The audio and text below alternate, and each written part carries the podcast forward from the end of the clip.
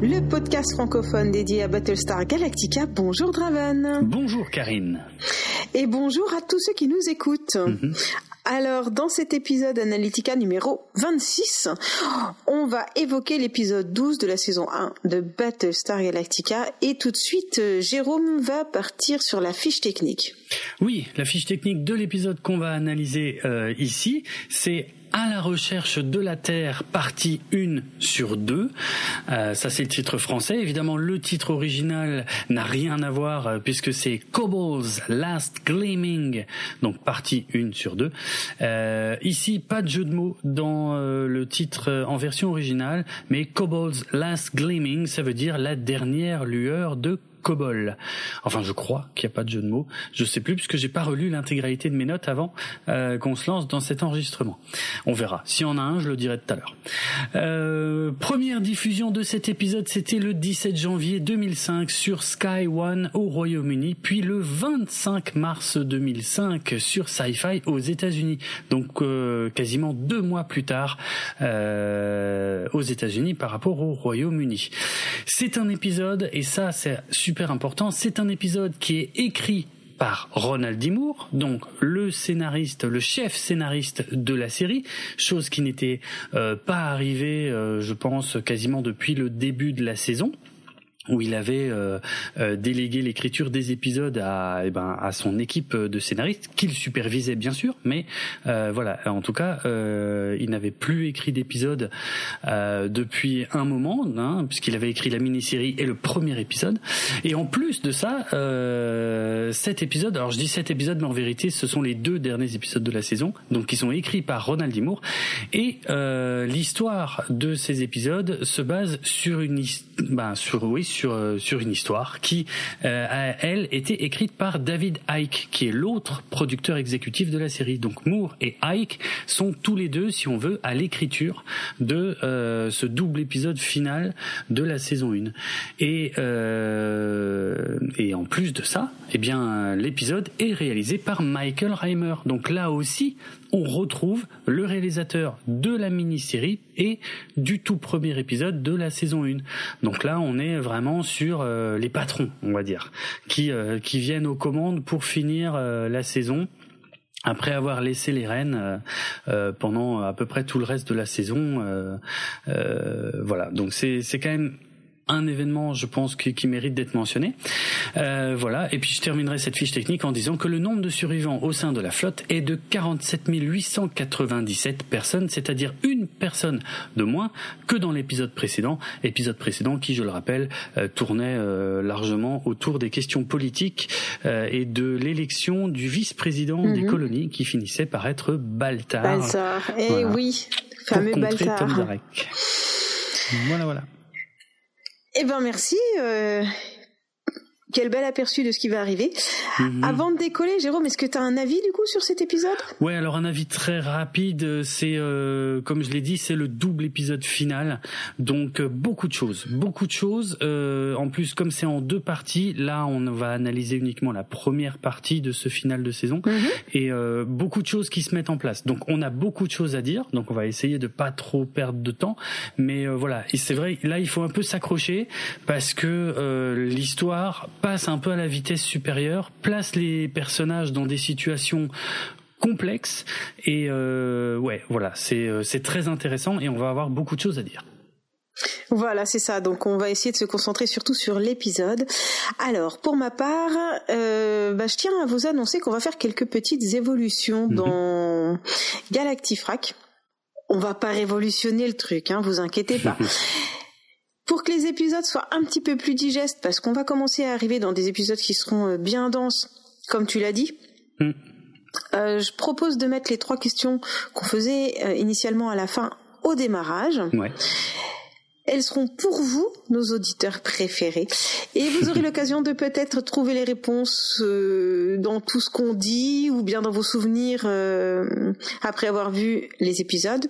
Et vous pourrez donc avoir les réponses à la fin. Voilà, on vous met les questions au début, on va en parler tout de suite, et on vous donnera les réponses à la fin. Vous n'êtes même pas obligé d'écouter un autre épisode pour avoir les réponses, c'est quand même bien non? Donc mm. moi je ne, ben, je joue plus. Voilà, j'ai plus envie de jouer.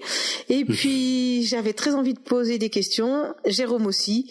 Donc on va faire un espèce de moitié moitié, euh, voilà, un tiers de tiers. Mm. Qu'est-ce qui a gagné? Euh, bah, à vrai dire, pas grand-chose. Hein. voilà, le plaisir que vous aurez peut-être de jouer, euh, et puis surtout peut-être une meilleure adaptation de l'épisode au, timing. Euh, je, pense que ça sera mieux, plus digeste, on va dire. Et euh, qu'est-ce qu'on avait d'autre par rapport à ça? Rien. Je pense que ça révolutionne pas tout le truc, hein, comme je vous disais. Alors Jérôme, est-ce que tu es ok avec cette euh, petit changement de formule, cette euh, adaptation. Ah oui, oui, je suis complètement ok. Euh, et euh, oui, oui, enfin oui, j'ai rien à dire là-dessus. C'est une très bonne idée, c'est rigolo euh, que toi aussi. C'est là que tu nous dis non. Ah bah, ça aurait été marrant. Tu me fais chier. Tu vas continuer à répondre aux questions. ça aurait été marrant que je dise non. Oui, tout à fait. non, mais. Non, mais c'est rigolo que tu puisses aussi poser des questions après tout. c'est vrai. Hein. ça c'est c'est une très bonne idée. Puis comme ça, ouais, voilà, on les pose tout de suite. Euh, on va les poser là dans dans, un instant. Et puis euh, effectivement, euh, les réponses sont à retrouver en fin d'épisode. Ça laisse ça ça laisse le temps. oui, de jouer, de chercher, j'en sais rien. Après, moi, je vais faire très attention de pas donner les réponses aux questions pendant l'épisode. Mais bref. Oh la vache. Mais non, justement. ça peut nous échapper. C'est vrai, ça peut nous échapper. Mais non, Jérôme. S'ils ont bien écouté l'épisode, ils auront les réponses aux questions. Je trouve ça complètement ah cohérent. Ah oui. Bah oui. Alors. Bah. Ah oui, ah c'était dans ce sens-là. Alors c'est alors c'est pas du tout comme ça que j'ai C'est vrai. mes questions. T'es vicieux. Mais non. bon, on est on est déjà en train de perdre du temps. Faut qu'on fasse attention parce qu'on a tellement de trucs à dire. Non, mais certaines réponses seront peut-être dans l'épisode, mais peut-être probablement d'autres pas. Voilà. C'est ça. Voilà. on, va dans, tout cas, dans tous les cas, elles seront à la fin. Mais on avait quelque chose à dire à Aurélien. J'en profite, j'en profite euh, pour euh, pour féliciter Aurélien qui a gagné le livre euh, Battlestar Galactica l'Odyssée de l'espèce écrit par Alexis Orsini que j'avais interviewé dans un épisode hors série et qui était à gagner sur Twitter X Bref, Twitter donc, voilà un exemplaire offert par les éditions Pixel Love. Vous avez été très nombreux et nombreuses à participer à ça. Merci beaucoup et félicitations à Aurélien qui nous a envoyé une belle photo de l'exemplaire qu'il a reçu. Voilà, c'est classe. Je suis très content que euh, Pixel Love m'ait proposé euh, d'organiser ce petit concours. Ça me fait très plaisir de faire gagner euh, ce genre de choses et d'avoir mis un peu de lumière aussi sur le bouquin d'Alexis Orsini que je l'ai déjà dit que j'ai beaucoup apprécié. Voilà. Et sur Aurélien Et sur Aurélien, du coup, non, mais c'est vrai. Aurélien qui m'a qui, qui, qui m'a aussi envoyé des messages, qui m'a dit, tu sais, je fais partie de la majorité silencieuse qui écoute tout, mais euh, ou quasi tout, mais qui dit jamais rien. Bah, je lui dis, bah écoute, c'est plus le cas. Voilà, tu n'es plus dans la majorité silencieuse puisqu'on a, on, vient d'échanger un petit peu et voilà. Donc il était très content et, et, et moi, ça me fait super plaisir. Voilà. Merci Aurélien et enchanté de t'avoir rencontré mmh. sur Twitter. Alors du coup, passons tout de suite aux questions. Oui, les questions. Attention. Question 1. Ouais. Qui est la mienne. Et puis ensuite, tu auras droit de poser les deux tiennes. Oui. 1. Quel est le sujet de la conversation lorsque Baltar est convoqué par Roselyne dans son bureau en tout début d'épisode? Ok. Donc le sujet de la conversation entre Baltar et Roselyne. Ça marche? Voilà. Ça marche. Et deuxième question, c'est pour toi. C'est pour moi, oui. Alors c'est, on est aussi plutôt en début d'épisode. Il y a une partie de cartes et euh, il y a Baltar qui va dire un certain nombre de choses à Starbuck pendant cette partie de cartes et notamment cette phrase. Il lui dit il faut maintenir un minimum de bienséance à moins que l'on soit à bord. Et ma question c'est ça. À moins qu'on soit à bord de quoi? Quelle est la fin de cette mhm. phrase? Voilà maintenir un minimum de bienséance à moins qu'on. Je vous ai dit que c'était un vicieux. Attends, là, attends, euh, euh, celle qui est vicieuse, c'est celle-là. Alors là, troisième. Micro, spoiler, mais qui ne change pas grand-chose sur le hum, comment euh, sur le, le, le, déroulé de ce qu'on va dire. Mais tout petit spoiler dans cette question, c'est à la fin de l'épisode. Il y a Laura Roslin qui va avouer à Starbuck qu'elle a un cancer. Ok? Donc c'est ça mon petit spoiler. Euh, et quand elle va lui annoncer ça, elle lui dit jusqu'ici, il n'y avait que trois personnes qui étaient au courant de mon cancer. Or, c'est faux. Il y a, et hum, je pense que c'est une erreur des scénaristes, parce qu'en vérité, il y avait jusque-là quatre personnes qui étaient au courant du cancer de Laura Roslin. Et je vous demande. Eh oui, on n'avait pas compté le docteur. Mais merde, ça fait cinq, tu avais pas pensé à ça. Elle donne des indices mauvais. C'est bien Je n'ai aussi. aucune idée de la réponse. Ah, alors c'est normalement c'est pas possible parce qu'on a déjà on a déjà passé tout ça en revue. Non, mais- de la bonne réponse. Eh, C'est bon, quand même. J'ai des noms qui viennent en tête, mais c'est pas moi de jouer. Bon, en tout cas, contrairement à ce que dit Laura, il n'y a pas trois personnes, mais quatre effectivement Ouais. qui sont au courant de son cancer. Et euh, je voudrais que vous me donniez les noms de ces quatre personnes. Euh, voilà. Et on donnera les réponses donc en- à la fin de cet épisode. Euh, et Karine vient de vous donner un indice quand même assez intéressant. Eh bien, moi, je suis très contente parce Mhm. que on va les laisser ré- réfléchir et en même temps nous écouter.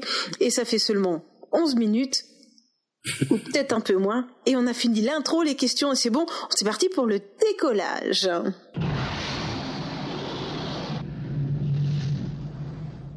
Accrochez-vous à vos ceintures car on entame le double épisode final de la saison 1 et ça va être riche en rebondissements. C'est Jérôme qui a écrit la phrase, j'avais oublié de la dire. Oui, c'est pas grave. Décollage Non, mais non, mais c'était, on a déjà décollé. c'est pas grave. Bon, ça commence bien. Allez, rappelons, euh, comme le fait l'épisode, rappelons ce qui s'est passé précédemment dans Battlestar Galactica. Non, elle y le va. dit pas. Ok, bon, des fois elle le dit, des fois elle le dit pas. ok, aujourd'hui elle le dit pas. Alors, euh, qu'est-ce qui s'est passé? Donc previously in Battlestar Galactica Oh là là, je suis amoureuse. eh ben, mais pourquoi on fait jamais ça en dehors des moments où on enregistre les podcasts? Bon, bref, c'est pas le sujet. Hors sujet, hors sujet. Bon, on n'a dit pas de digression, ou en tout cas le moins possible. Alors, euh, Starbuck, euh, donc euh, ça, euh, voilà, je résume tout ce qu'on sait déjà et qu'on nous remonte vite fait en début d'épisode. troublé. Oui, complètement. Starbuck donc a ramené un raider Cylon sur le Galactica. Il y a aussi Baltar qui a découvert que Boomer était une Cylon, mais il lui a pas dit. On a Hello et Boomer, qui, enfin l'autre Boomer, qui ont fait l'amour sur Caprica. Puis il a découvert qu'elle était une Cylon, ça c'était à la fin de l'épisode précédent, et il s'est barré en courant. On avait aussi Léo Ben qui avait été euh, arrêté et, euh, et torturé par Starbuck, mais euh, juste avant d'être arrêté, eh ben il transportait. attention, parce que ça c'est intéressant parce que ce sont des choses qu'on vous dit précédemment, sauf que c'était des scènes coupées qu'on n'avait pas vues en fait. Donc en fait, Léo Ben transportait un petit appareil si long que Bal- le même que celui que Baltar avait découvert dans le CIC sur la passerelle du Battlestar Galactica dans la mini-série. Ok, et on voit, là, dans ce petit euh, previously, on voit que Starbuck demande à ce que l'appareil soit envoyé au labo pour être examiné. Et si tout ça ne vous dit rien, c'est normal. En fait, ce sont des scènes coupées de l'épisode 8 qu'on n'avait pas vues, en fait, mais dont je vous avais parlé. Par contre, quand on avait traité l'épisode 8, je vous avais dit effectivement que Léo Ben transportait un petit appareil qu'on savait pas encore ce que c'était et que Starbuck avait demandé à ce qu'il soit examiné. Voilà. Donc ici, on nous remet une scène coupée comme si on l'avait déjà vue. C'est malin et c'est pas la première fois et c'est pas la dernière fois qu'ils vont faire ça dans la série. Euh, surtout. Et euh, dernière chose qu'on savait déjà, donc on avait Laura Roslin euh, qui disait que à Billy hein, qu'elle allait continuer à prendre du Kamala malgré ses hallucinations. On revoyait aussi la scène de l'interrogatoire de Léo Ben où Léo Ben disait à Starbuck que c'est elle qui allait trouver Kobol, qui est le berceau de tout le monde et que c'est ça qui les mènera vers la Terre. Voilà. Ça, c'est tout ce qu'on savait déjà. Ou presque. euh, avec ce petit appareil. Alors, l'épisode commence avec euh, Adama, père et fils, qui s'entraînent à la boxe dans leur quartier privé.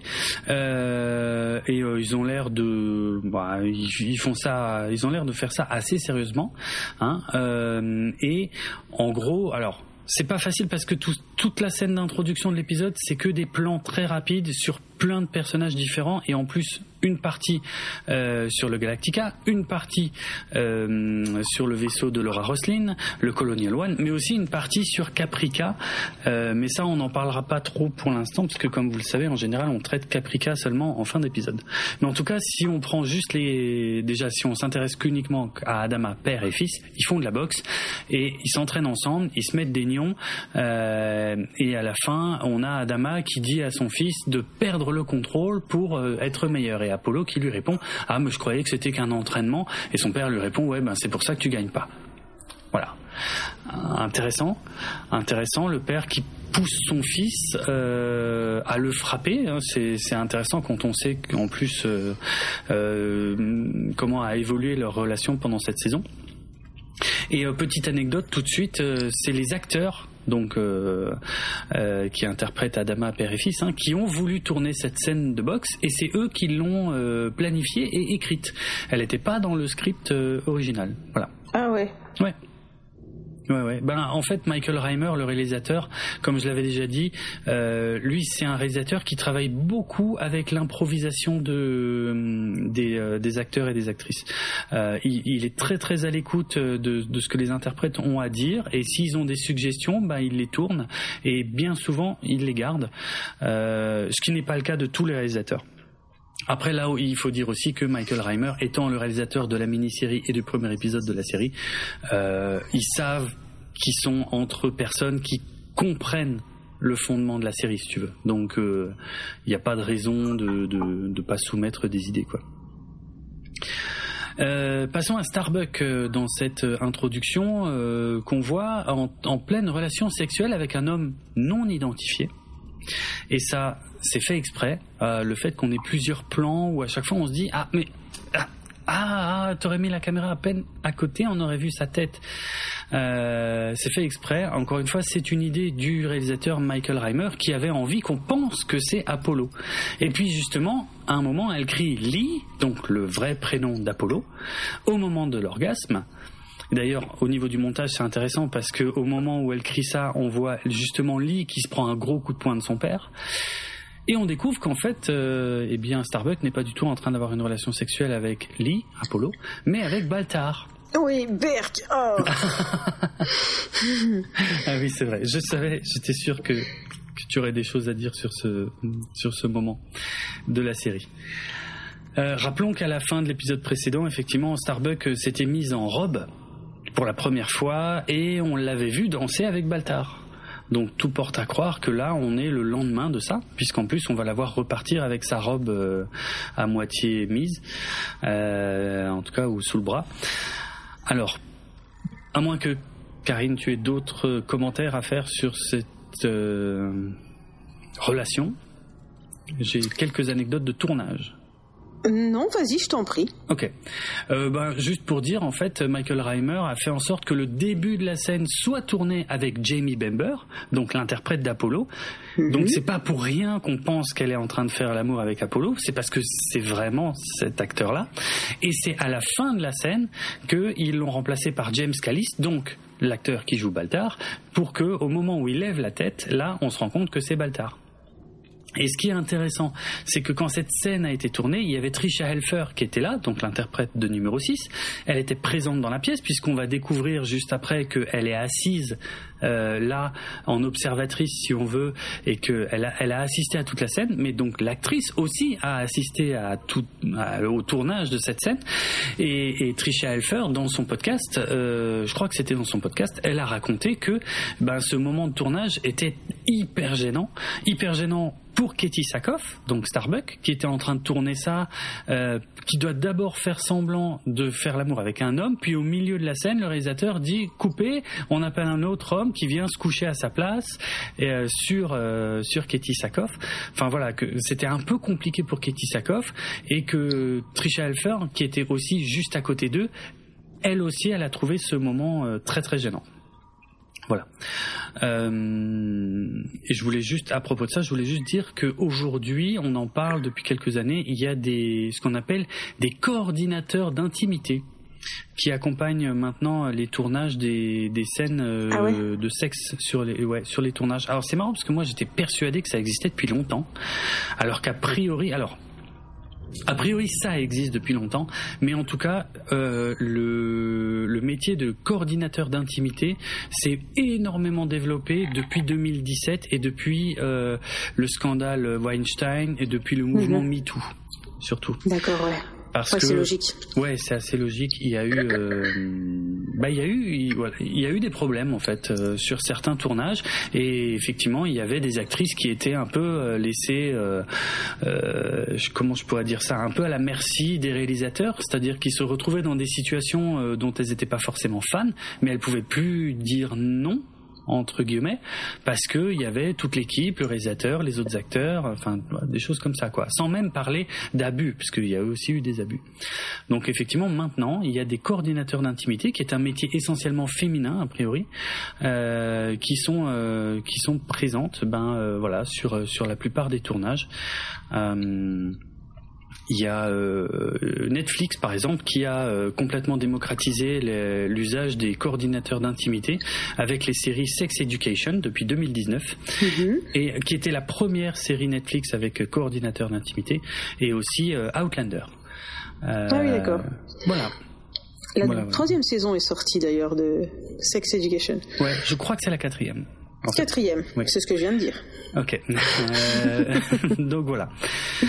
Et donc pour revenir à la fin de cette scène, ben euh, évidemment une fois que Starbuck a crié le nom de Lee, enfin d'Apollo, euh, gros moment de gêne, euh, il s'arrête, Starbuck se lève, elle s'envoie à moitié rhabillée, donc avec sans dire un mot. hein, Il y a aucun des deux qui dit un mot et Mm. puis voilà.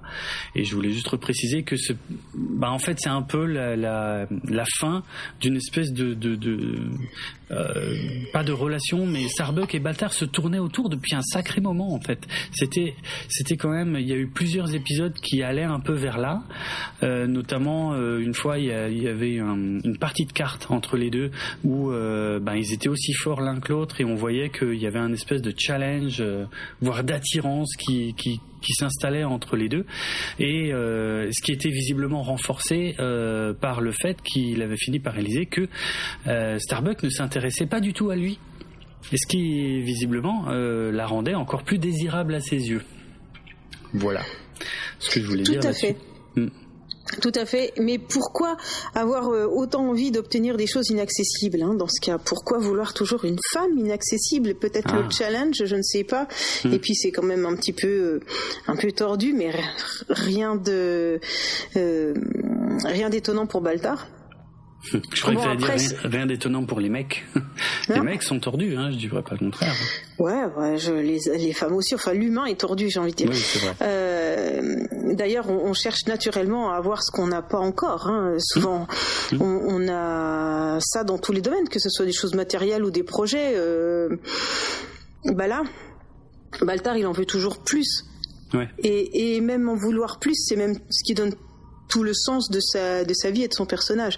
Et euh, il a un instinct euh, de chasseur, je trouve, dans les relations avec les femmes. Tu vois? Mm. Avec numéro 6, c'est différent, mais euh, c'est comme si un peu le grand prédateur avait trouvé son maître, Ouais, c'est vrai. la prédatrice.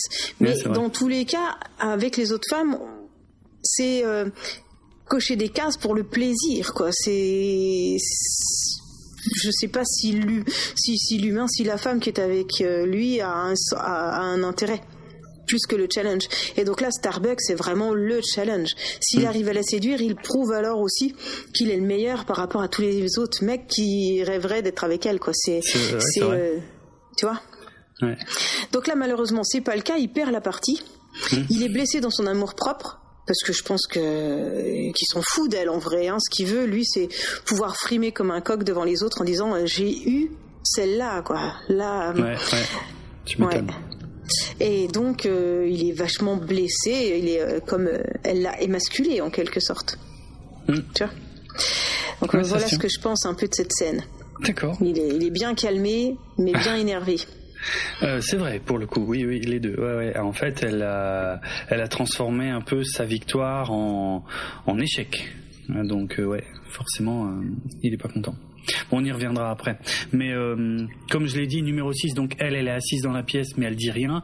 Et, euh, et Ronald Dimour a expliqué que euh, donc le showrunner de la série, hein, il disait qu'il adore cette scène parce qu'il n'y a aucun dialogue, il n'y a pas un des trois personnages qui dit un seul mot, et pourtant ils sont tous excellents parce que tout est dans les regards en fait. La gêne de de, de, de, de, Starbuck, le dégoût de Baltar, euh, le jugement de numéro 6. Il y a vraiment, il y a plein de choses et c'est, c'est vrai que c'est une scène qui est très riche, qui est très très bien tournée, très bien interprétée. Euh, chapeau.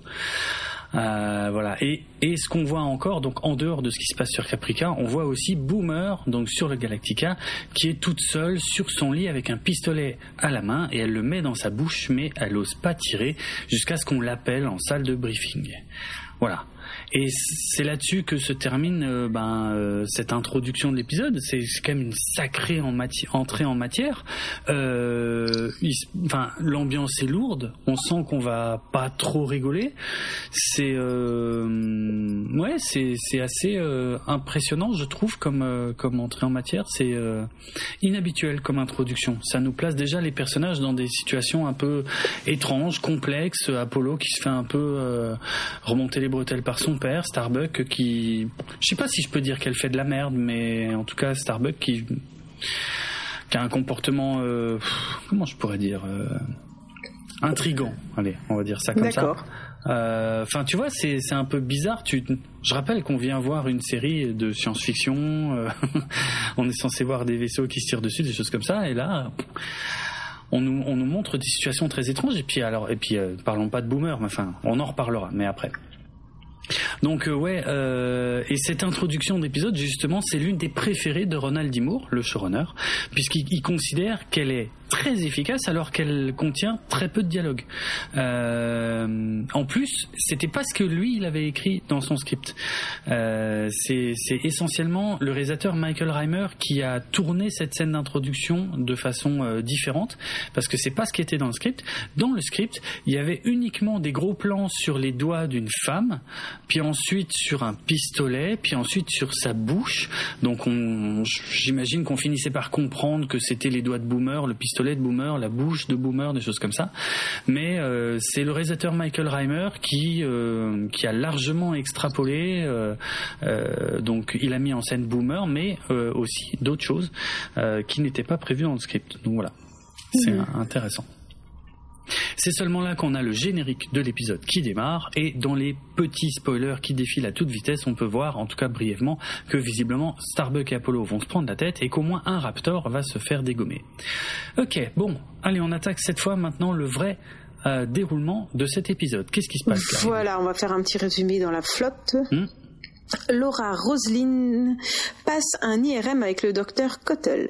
Ouais, ouais. Alors, juste pour info, ça c'est une scène qui était aussi prévue dans le montage euh, de l'introduction, avant le générique, mais finalement, euh, finalement, le réalisateur et le monteur ont décidé de la mettre seulement après le générique pour pas rajouter, pour pas interférer avec la tension de tout ce qu'on pouvait déjà voir dans l'intro, parce que c'est, il y a déjà, déjà assez lourd, il y a déjà assez de choses.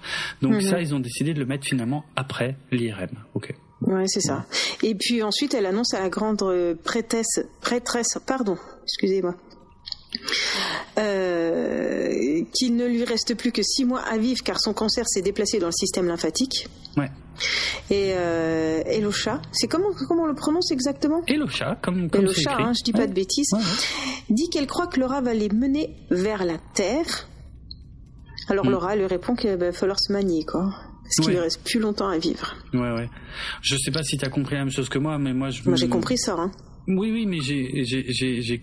Enfin, moi j'en ai déduit qu'elle faisait référence au fait qu'elle était mourante par rapport à son cancer. Oui. Ouais, ok. Oui, oui, qu'il lui reste plus longtemps à vivre. Mmh, c'est bien ça. Mmh, c'est bien ce que j'ai cru comprendre aussi. on est d'accord. On est d'accord. Euh, évidemment, Ronald Dimour euh, brouille les pistes euh, et il le fait, euh, il le fait exprès, hein, puisque euh, avec ses, côtés religieux qui commencent à arriver dans la série, eh ben Ronald Dimour voulait que nous, spectateurs, on commence à se demander si les visions de Laura sont des prophéties ou si ça tient simplement à, aux médicaments qu'elle prend, non, c'est pas un médicament, euh, aux substances qu'elle prend, à savoir le Kamala, qui est une substance hallucinogène. Donc euh, Ronald D. le fait exprès en fait de de, de pas être clair sur euh, sur ce point. Euh, on passe au jeu de cartes. Alors on, en a parlé vite fait hein, pendant euh, les questions. Donc on a Baltar, Gaeta, Apollo, Crashdown et Douala qui sont en train de jouer aux cartes. Donc euh, le jeu de cartes, ça s'appelle le jeu des triades. Mais c'est dans le commentaire. Alors j'ai déjà dit hein, qu'il y avait une inversion de nom par rapport à la série des années 70 entre le jeu de ballon et le jeu de cartes. et ben c'est dans le commentaire audio de cet épisode que Ronald Dimour avoue effectivement qu'il a fait une erreur et qu'il a inversé euh, ces deux noms par rapport à la série originale. Voilà. On voit que Baltar boit beaucoup pendant la partie de cartes. Hein, euh, il, euh, il en est même au point de vider le verre de quelqu'un d'autre dans le sien, qui est un détail qui a été complètement improvisé par James Callis euh, pendant le tournage de la scène, et ça a beaucoup plu à Ronald Dimour. Et Baltar surtout a l'air d'être en colère. Et en plus, on a numéro 6 qui est tout près et qui lui dit qu'elle est déçue. Starbuck arrive, Baltar lui demande assez sèchement si elle veut s'asseoir à côté d'Apollo pour jouer, elle, je sais pas si t'as remarqué, elle fait pas la maline, elle la ramène pas trop. Alors non, pour une fois non, hein, parce que d'habitude elle fait la, voilà. elle, fait la, la là devant les copains. Ouais, ouais, exactement. Et non là, elle dit rien, elle refuse et elle s'en va. Et, le, et le, plan se finit par Apollo qui, qui regarde Baltar comme comme s'il avait, comme s'il soupçonnait quelque chose. Oui, oui, on sent qu'il a compris euh, quelque chose et on passe donc du coup directement à la scène suivante. Euh, le, vice-président Baltar discute avec Laurine. Euh, ah, excusez-moi, avec Laura Roseline et il discute de la mise en place d'une monnaie au sein de la flotte. Mhm. On remarque Billy sur le côté en train de prendre des notes. Ah, enfin, revoilà notre Billy. Ah Vous remarquerez que ses cheveux poussent délicatement d'épisode en épisode. ça lui donne un petit côté. Euh, ouais. T'as remarqué ça pour de vrai Bien sûr. les détails, Jérôme, les détails. Oui, pardon. On regarde pas les mêmes, c'est tout. il semble absent et numéro 6 lui demande s'il est amoureux de Starbuck. C'est euh, Baltar hein, qui semble absent, hein, pas Billy. Hein. Billy, lui, il est toujours bien conscient d'être là, présent euh, donc il semble absent, puis numéro 6, elle lui demande euh, T'es amoureux de Starbuck Il répond Non Roselyne, elle comprend rien du tout puisqu'elle elle entend cette réponse. Hein. Bah Alors elle regarde Billy qui comprend rien non plus. Baltar fait comme si c'était bien destiné à la présidente et il dit qu'il en a marre et qu'il comprend rien à la bureaucratie. À la bureaucratie. Mm. ça suffit, ça commence à le gonfler là, toutes ces bonnes femmes qui l'emmerdent. Alors, quand même, je tiens à souligner un joli échange de regards entre Billy et la présidente. C'est important. Ils mm. sont tellement fusionnels qu'ils arrivent à se comprendre juste en se regardant dans les yeux. C'est beau. Voilà, fusionnel. Qu'est-ce Il t'avait manqué, Billy. Ils ont, ouais, oui, tellement. Ils ont une relation de travail fusionnelle. C'est bien ça que tu dis. Tout à fait. Tout à fait. Une mère et son fils. Ah, c'est comme ça que tu les vois. Oui, oui. Tout à fait. C'est pas faux hein, pour le coup, mais oui. fusionnel. Ok. Numéro 6 lui répond qu'elle ne croit, qu'elle le croit pas, hein, bien sûr. Euh, mais est-ce que Baltar est vraiment amoureux? Non. En tout cas, il, il, a vraiment envie d'être avec euh, avec il est euh, Starbuck. Il est blessé et tout, mais mm. est-ce que numéro 6 euh, a bien trouvé le bon sentiment qu'éprouvait Baltar? Je ne sais pas. Bref, Baltar il s'énerve.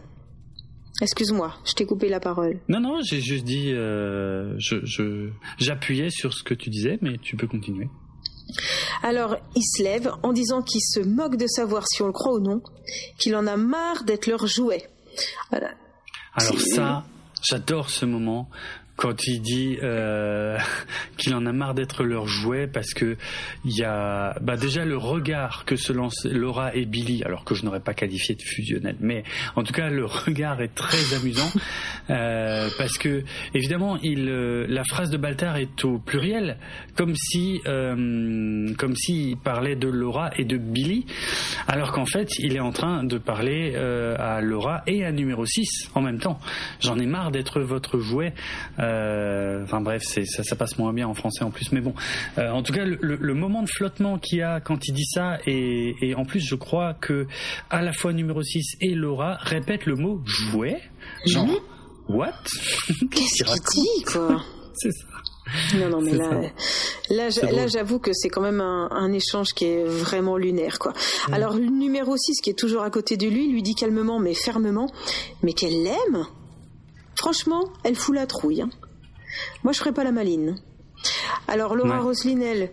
qui comprend toujours rien à leurs échanges, propose de faire une pause. Hein on verra ça plus tard. Et on voit numéro 6, qui a les larmes aux yeux. Et Baltar, lui, il lui crie qu'il doit faire une pause, une pause dans leur relation.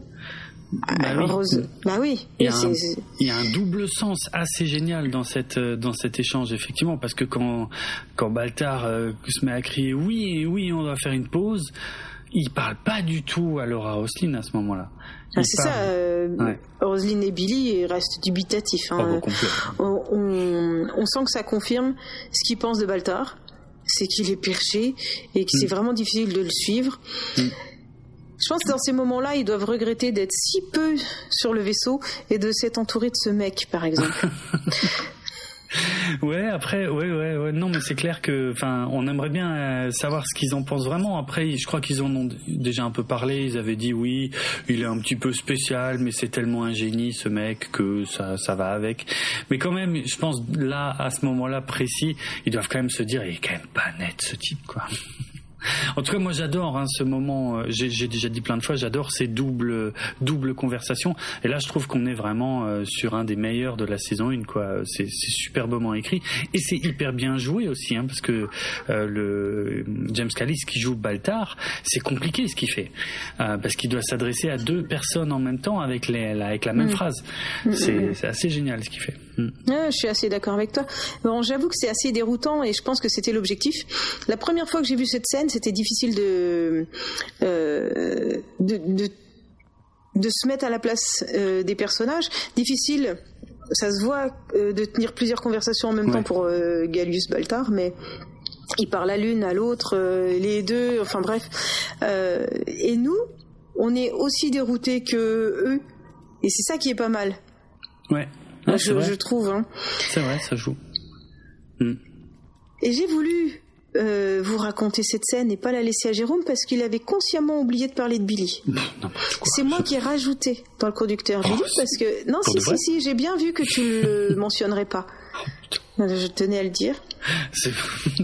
maintenant Billy est passé, je te laisse la suite. Tu peux, euh, tu peux ah continuer. ça marche comme ça. je ne croyais pas tout ce qu'elle dit. Par pitié. Mais les gens euh, savent, Jérôme. Oh, je, ne relève pas, on n'a dit pas de digression. Euh, c'est très difficile pour moi. Allez, numéro 6, c'est parti, c'est à toi. Oui, ah bah tiens. Numéro 6. Euh, oui, parce que donc Baltar se retire pour faire sa pause et euh, il est aux toilettes, il est en train de se regarder dans le miroir et il y a numéro 6 qui apparaît derrière lui. Et euh, lui, il dit non, mais écoute, tu peux pas me laisser un peu tranquille, là je préférais être seul. Et là, il y a numéro 6 qui lui plaque la tête contre le miroir et là c'est forcément choquant. Parce que hum, on n'avait jamais vu ça jusqu'ici dans la série. Il y a une interaction physique entre numéro 6 et euh, Baltar. Oui. Et en même temps, oui.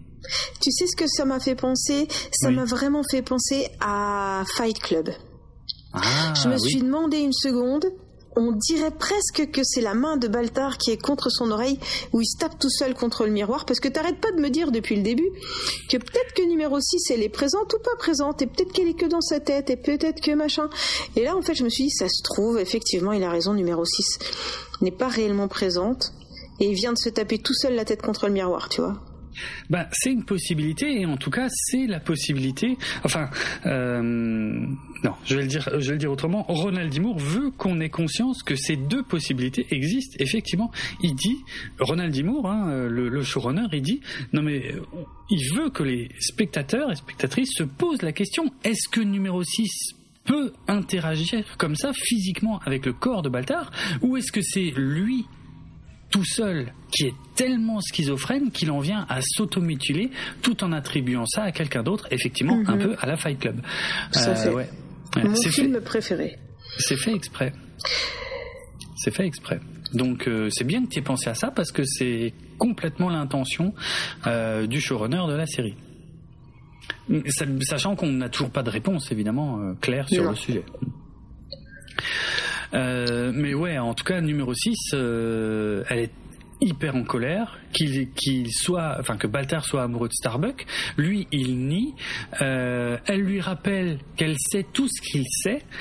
Euh, donc encore une fois, tout ça, on ne sait pas si c'est vrai, hein, parce que ça veut ça veut rien dire. Euh, en tout cas, lui, il est blessé. Il est, il, il s'est vraiment blessé à la tête. Et là, il y a numéro 6 qui dit quelque chose de très étrange, qui le prévient que ce n'est pas sûr de rester sur le Galactica. Et elle ne dit rien de plus. Baltar pose des questions et dit Attends, quoi? Pourquoi? Pourquoi est-ce que je dois pas rester sur le Galactica? Est-ce qu'il va y avoir une nouvelle bombe qui va exploser? Est-ce qu'un nouvel agent Silon va être activé? Euh, Alors, c'est très intéressant.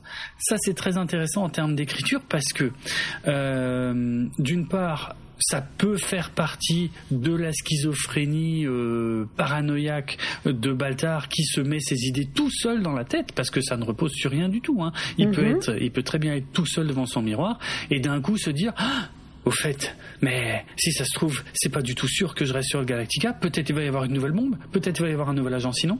Voilà. Donc ça marche, en fait. On, on peut pas dire que euh, numéro 6 Peut-être que la schizophrénie de Baltar, c'est un dédoublement de personnalité et son deuxième, c'est d'être numéro 6. Ah bah oui, tout à fait, ouais, ouais, c'est un peu... Ouais. Eh, on ne sait pas. C'est ça. Il faudrait faire analyser cette euh, série par euh, le podcast euh, qui parle de psychologie euh, des- dans les films, Oui, de oui, psychiatrie. je- oui, tu vois le pod- titre? Le podcast euh, Ma séance de psy. Voilà, est- c'est ça. qui est un super podcast qu'on aime beaucoup. Alors on ne sait pas s'ils écoutent Galactifrac, mais euh, effectivement, euh, je vous conseille, on vous conseille très chaudement ma séance de psy, qui décortique euh, ben, des films. Alors il y, a du, il y a du film français, il y a du film hollywoodien. Euh, ce sont euh, donc des films qui traitent de troubles psychologiques ou psychiatriques. Et, euh, et là, le podcast est très intéressant parce que ce sont deux véritables psychiatres qui analysent ces films et qui font le tri entre ce qui est vrai et ce qui est complètement faux. Exactement. Euh, voilà. Et euh, très intéressant. Ils ont déjà parlé de Joker, euh, de pff, je sais plus. le machiniste. Le dernier épisode, c'est ouais, The. Machinist. Il n'y a pas eu Silence des agneaux? Il y a peut-être déjà eu le silence des agneaux. J'ai vraiment plus tous les épisodes en tête, mais Enfin bon, voilà, c'est tous ceux qui sont un peu dans ce style-là. Et, Ouais, voilà. Shutter Island aussi, il y a eu il y a pas longtemps qui est un épisode très intéressant. Euh, et ainsi de suite, donc ouais, ma séance Mais- de psy. Ma séance de psy, voilà. Mais Mm. chut, continuons. Oui, ok. Euh, Qu'est-ce que je disais? Alors oui, euh, c'est intéressant en termes d'écriture le fait que Baltar se demande si c'est une bombe ou un agent Silon, parce que le but, c'est surtout aussi de remettre ces idées dans la tête de nous, en fait, de, nous, spectateurs, euh, qu'on se dise, ah bon? Ah oui, on est en fin de saison, oh, il va sûrement se passer un vrai truc, et ben ouais, tiens, ça pourrait peut-être être une bombe, ça pourrait peut-être être un nouvel agent Silon, euh, tu vois, c'est... C'est très malin comme, comme forme de narration parce que ça nous met des idées dans la tête aussi euh, euh, par le biais d'un des personnages quoi. Donc c'est plutôt plutôt finement écrit. Euh, on a, euh, on passe à Adama qui supervise le bon PRL euh, du Raptor, donc le Rapace hein, dans la version française, qui est piloté par Boomer et Crashdown qui part à la recherche de nouvelles réserves. Alors je sais pas trop, est-ce que c'est réserve d'eau, réserve de nourriture? Peut-être que j'ai oublié de le noter dans le conducteur, je sais plus trop. Bref, c'est pas ça qui est important. Ce qui, est intéressant, c'est que le Raptor effectue son bon PRL et arrive tout près d'une planète. Alors il y a Boomer qui est pas content du tout, qui insulte Gaeta, qui visiblement s'est trompé dans ses calculs. Euh, mais mais mais la colère est de courte durée parce que Crashdown se rend compte que la planète est recouverte d'océans et elle ressemble, elle ressemble à la Terre. En tout cas, c'est ce que nous on se dit. Euh, euh, ouais, quand on quand on voit cette planète quoi. En plus, la, la réalisation est vraiment maligne parce qu'on on ne voit pas les étendues de terre pendant suffisamment longtemps pour qu'on se dit, pour qu'on reconnaisse, tu sais, genre la forme des continents, des choses comme ça. Non, c'est très c'est très bref. On voit surtout qu'il y a des océans en tout cas. Et il y a Crashdown qui dit attends attends Boomer calme-toi regarde il y a de l'atmosphère euh, en plus qui est composée de, de, de, de nitrogène donc d'azote et d'oxygène et que visiblement il y a assez de CO2 pour les plantes et du coup il est excité il est vraiment excité comme une puce. Alors Boomer on voit que elle elle partage pas du tout euh, son enthousiasme et elle elle pense pas que ça puisse être la Terre. Par contre elle dit c'est peut-être plus que ça. Et c'est intéressant ça aussi en termes d'écriture parce que on s'attend pas à ce moment-là de la, de la série ou de l'épisode à ce qu'ils puissent potentiellement trouver la Terre. Donc moi j'en déduis que Ronald D. Moore, le showrunner, a vraiment envie de jouer avec nos nerfs en, en, nous mettant du chaud, du froid, du chaud, du froid pour pour nous perdre un petit peu quoi. Mais mm -hmm. voilà, il y a, y a un moment de tension puis tout de suite après, ah on a peut-être trouvé la Terre ou peut-être autre chose, mais quoi? Ouais, ouais, c'est c'est pertinent. Mais mmh. comme à chaque fois, de toute façon. Donc rappelons que l'atmosphère de la Terre, c'est un mélange de diazote, 78%, mmh. dioxygène, 21%, et puis le reste de petits trucs. Euh... Ouais. Et comme bah, notamment quand même du dioxyde de carbone. Mais voilà, euh... petits trucs, petits détails. Non, mais je, je, c'est important euh, de le souligner parce qu'en fait, euh, je me suis demandé si l'atmosphère était partout vi viable si elle était légèrement euh, différente en pourcentage. Et ouais, toi, tu pense... me dis que oui, quoi. Euh, peut-être pas bah, si avec des trop varies... gros écarts, mais. Voilà, si tu.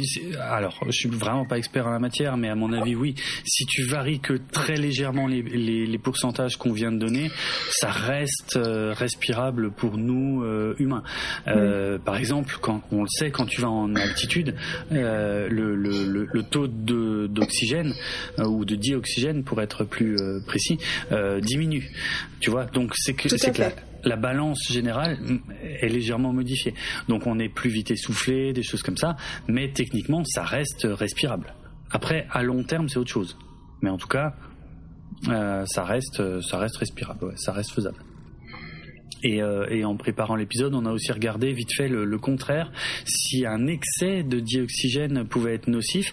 Alors, je vais pas aller trop dans les détails puisque je suis pas euh, vraiment pas expert, mais il se pourrait, oui, que ça pose des problèmes, qu'il y ait une trop grosse part de dioxygène euh, dans l'air, euh, parce que euh, parce que globalement, ça peut ça peut provoquer des lésions sur les poumons et peut-être même provoquer des problèmes au niveau du cerveau qui bah, qui diminuerait potentiellement l'activité des poumons pour compenser le fait qu'il y a euh, beaucoup plus d'oxygène, donc il y a besoin de moins respirer.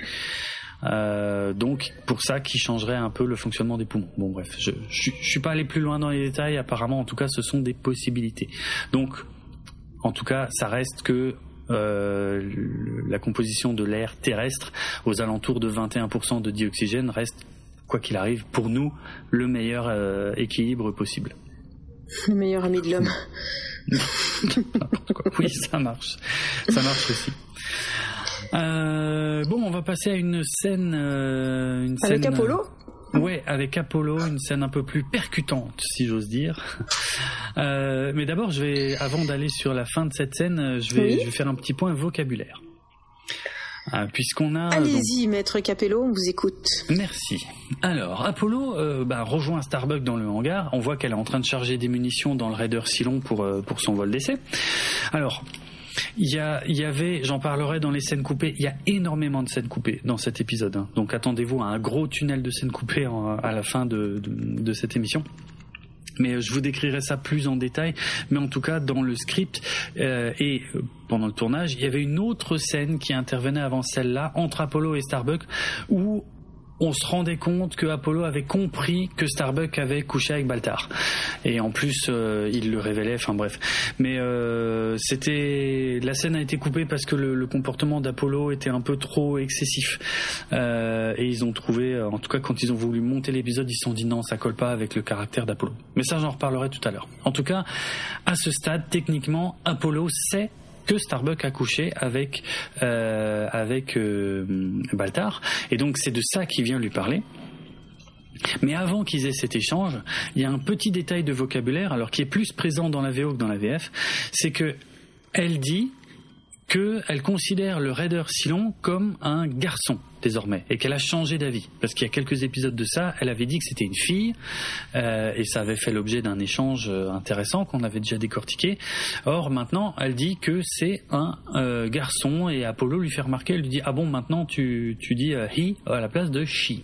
Alors petit point vocabulaire et Évidemment, tout ça ne transparaît pas parce que dans la version française, euh, ben, euh, euh, ouais, ça marche pas en fait. Ça se dit pas pareil, donc euh, y a, ils ont, ils ont adapté différemment tout ce dialogue sur le changement de genre du vaisseau.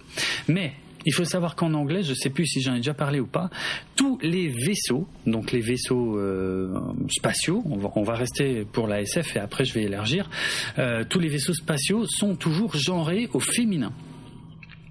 Et euh, ce, qui, ce qui peut être surprenant parce qu'en anglais, il existe un genre neutre. Le neutre, on, ne mhm. va pas dire he ou she, on va dire it. It. Voilà. Euh, or, quand c'est un vaisseau spatial, dans toutes les séries de science-fiction, on dit toujours she. Ça, ça, vaut aussi bien pour l'Enterprise de Star Trek que pour le TARDIS de Doctor Who. Euh, il l'utilise par contre très peu, voire quasi pas dans Star Wars mais, euh, mais dans la plupart, quasiment toutes les autres séries de science-fiction, tous les vaisseaux sont toujours désignés par euh, she au lieu de it. Et c'est normal en anglais, c'est tout à fait habituel euh, parce que c'est une, en fait, ça vient d'une tradition de la marine, donc la marine traditionnelle hein, avec les bateaux sur l'eau, euh, puisque euh, les, les baptises peut-être. Alors, ça tient, ça tient effectivement à ça, mais pas que. Mais oui, oui, ça tient aussi au fait que euh, souvent les bateaux sont euh, baptisés avec des noms féminins. Mhm. Il y a un peu de ça, mais il y a, il y a aussi une origine euh, étymologique un peu plus précise, parce que donc, alors je rappelle déjà que un vaisseau, un vaisseau à la base, c'est un mot qui désigne un bateau en fait. Un, vaisseau, c'est un gros bateau. Et c'est, euh, mais on a gardé le mot vaisseau pour la, science-fiction et on l'utilise par contre presque plus euh, ou très peu en tout cas quand on parle de marine traditionnelle. Mais en tout cas, tout le vocabulaire des vaisseaux spatiaux est en fait un héritage direct du vocabulaire qui vient de la marine. Et donc euh, le mot vaisseau, tiens, j'en profite pour préciser ça aussi. Le mot vaisseau, euh, ça vient du latin vasculum, qui signifie petit vase. Voilà. Et donc euh, vaisseau désigne aussi bien un bateau qu'un vaisseau spatial. Et donc le fait de les désigner au féminin, euh, donc effectivement, tu l'as dit, ça vient du, fait que les, bateaux ou les vaisseaux étaient souvent baptisés avec des noms de femmes ou des noms de déesses aussi. Euh, mais euh, il y a également une, une origine latine, puisque le mot bateau et même en anglais hein, le mot boat c'est quasiment le même hein, presque le même mot en fait ça vient du ça viendrait euh, du mot navis ou naves en latin et comme en français, euh, le, latin en fait associe un genre au nom commun. Euh, donc navis ou naves en latin est un nom féminin. Donc ça viendrait peut-être de là. Ça s'est perdu en français parce que le mot bateau en français est un nom masculin donc un bateau ou un vaisseau. Donc du coup, on a plutôt tendance à dire il, tu vois, il a coulé, euh, il, euh, je sais pas, il a largué les amarres, euh, des choses comme ça.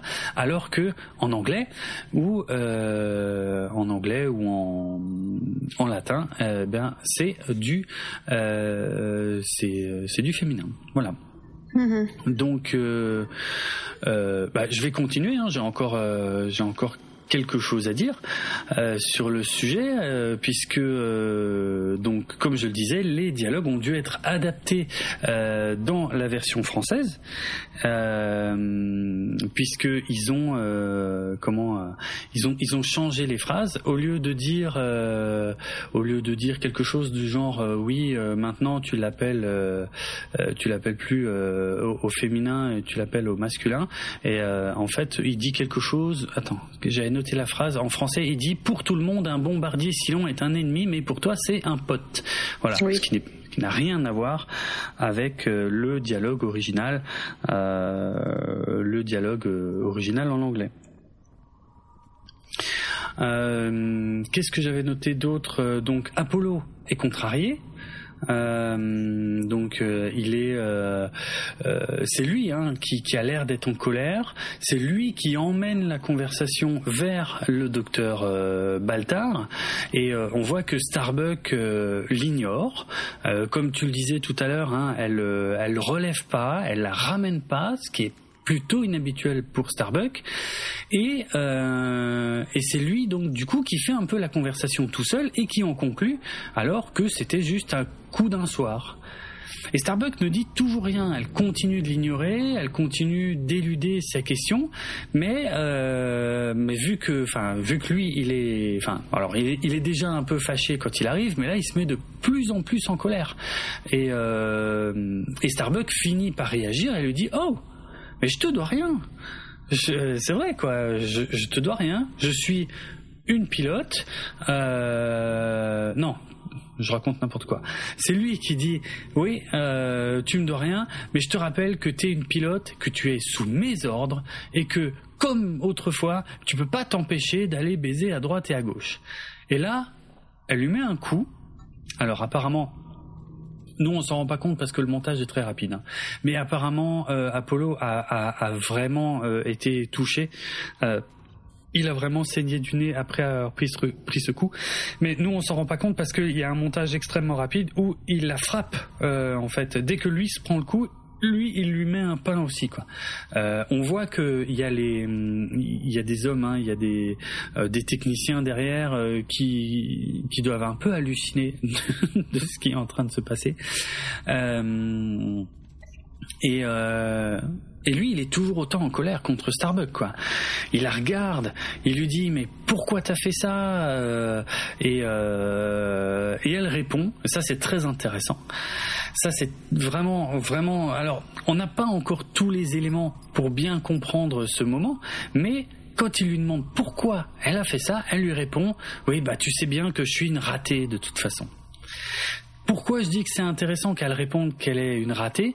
Parce que euh, on n'a pas encore beaucoup développé cet aspect, mais on sait déjà un peu que Starbuck est en froid avec sa mère et que euh, Starbuck euh, a été visiblement maltraité par sa mère.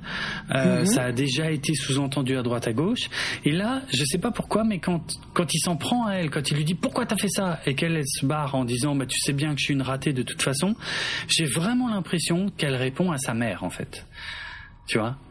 Ah ouais, tu penses à ça, toi? Ouais, moi, ça me fait penser à ça. Je me dis, tiens, c'est comme si c'est le genre de conversation qu'elle a déjà eue, peut-être pas avec Apollo, parce que Apollo, on va en parler, hein, mais Apollo euh, est pas vraiment dans son bon droit dans cette histoire, hein, il abuse.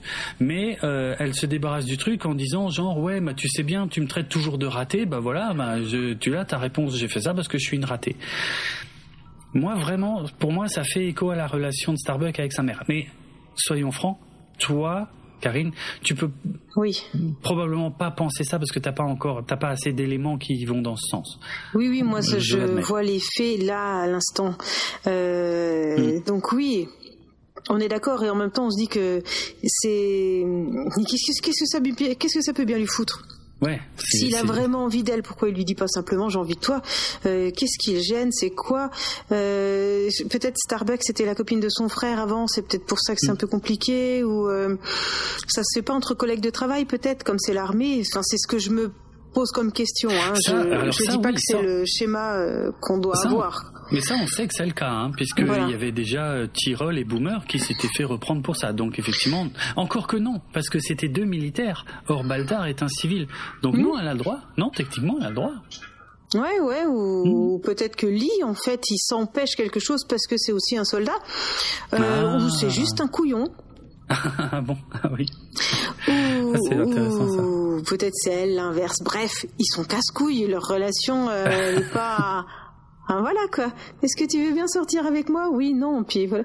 Bref. Ah oui, bah tiens, oui, mais ce serait tellement plus simple. Mais en même temps, si tu, si Il n'y aurait pas ça, d'enjeu, ce serait pas drôle. voilà. Bah si tu résous ça, euh, tu peux aussi euh, effacer, euh, je sais pas moi, euh, 80% des films et des séries euh, Ouais. qui ont été produits euh, depuis l'invention d'Hollywood, quoi. Oui, je sais. Oui, je sais. Je te, je te l'ai déjà dit ça, mais il faut pas qu'on dévie trop. Euh, T'enlèves la religion, la tromperie. Il n'y a Ah oui. plus beaucoup de sujets de Corel. Hein. mais bon, bref. La religion, la politique et la tromperie, je crois que c'était ça que Ah, tu j'avais m'avais mis la politique avec. Enfin, bref. semble, ouais. Euh, Mm. Mais allons un poil plus loin euh, pour mieux comprendre euh, ces deux, ces deux amoureux transis qui n'osent pas se le dire. On en avait déjà parlé, comment on fabrique un bon soldat. Je sais pas, tu te souviens? Ouais, On les prend petits ou jeunes ouais. et on essaye de leur enlever toute leur sensibilité, tout leur, tout leur rapport avec euh, l'autre, l'humain et même euh, la terre. Euh, on les empêche d'avoir accès à leur, à leur intérieur, à leurs sentiments et on les laisse euh, s'exprimer par un seul canal, celui de la colère, et c'est ça qui fera d'eux des bons soldats. Du coup, quand on retrouve Starbuck totalement incapable de se par- et puis euh, Lee euh, totalement incapable de se parler, c'est logique. En Ah fait, ouais. il- la seule chose qu'ils peuvent se dire, c'est c'est de la violence et du coup ils se frappent. Et tu vois, c'est un un acte qui est cohérent par rapport à leur euh, façon dont ils ont été éduqués à être de bons soldats. Mm. Ils ont ils ont pas de mots pour euh, Ah, pour- tu vois, moi je l'ai vu, enfin je l'ai pas vu comme ça au premier abord, mais je je- j'ai écouté euh, cet après-midi un podcast qui s'appelle euh, Sismic. Je sais pas si tu connais. Pas du tout. C'est un peu pointu, euh, faut être concentré. Hein. C'est un, c'est un podcast indé euh, qui est animé par Julien euh, Devariec et qui parle de trucs. oh, comment comment je pourrais dire C'est c'est vraiment particulier comme. euh, comme euh, podcast. En tout cas, là, celui-là, c'était une table ronde qui avait été enregistrée euh, lors d'un festival Livre en Marche Euh, qui parle du péril écologique, euh, du rôle qu'on pourrait avoir, euh, et surtout euh, de jouer ou non avec les techniques pour y remédier, un petit peu tout ce qui est des questions qui reviennent souvent. Est-ce que les ingénieurs vont sauver le monde? Je sais pas si tu as déjà entendu parler de ça dans les. On entendait parler de ça des fois dans. Ah merde C'est pas le quadratou, la quadrature c'est l'autre euh, podcast. euh, Euh, quoi, la- l'agence Geek Oui, voilà. Oui. Ils en parlaient souvent ça. Est-ce que les ingénieurs vont réussir à sauver le monde? Ah, Attendez rien, quoi. Ah, voilà. Donc, non, mais euh, c'est pas forcément la technologie qui va nous sauver, au contraire. Et donc, c'était une conférence là-dessus. C'était super intéressant.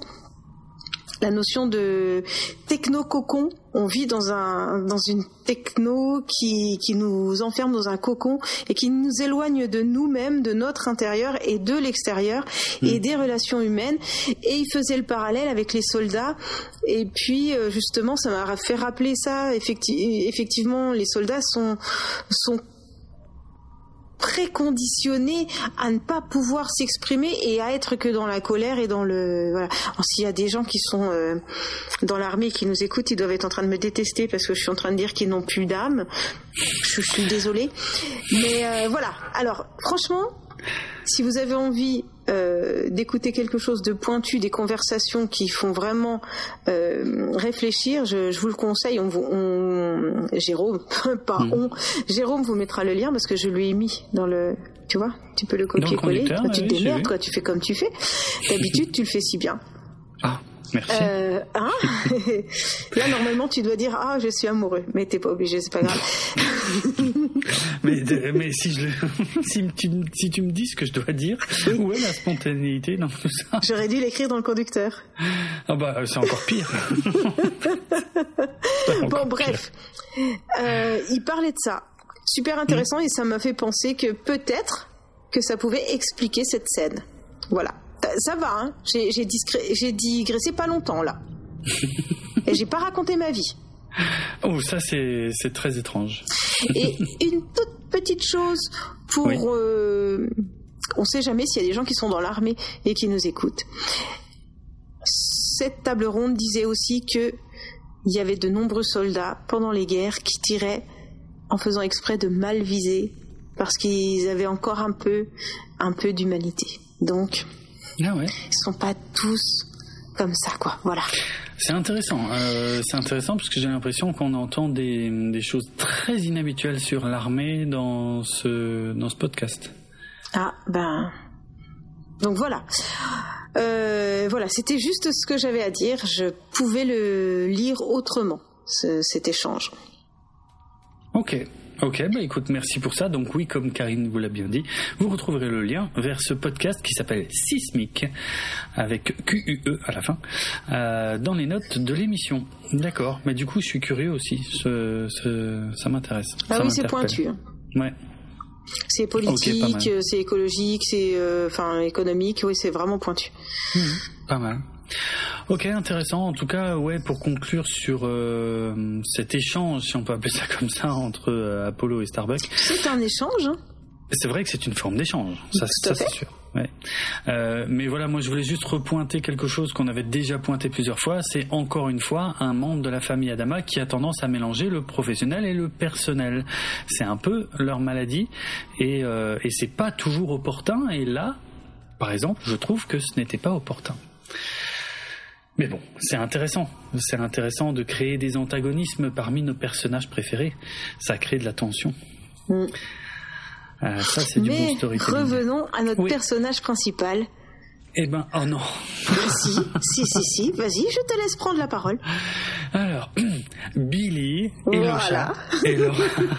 C'est n'importe quoi. Billy et Laura Roslin discutent de la nouvelle planète qui pourrait être habitable.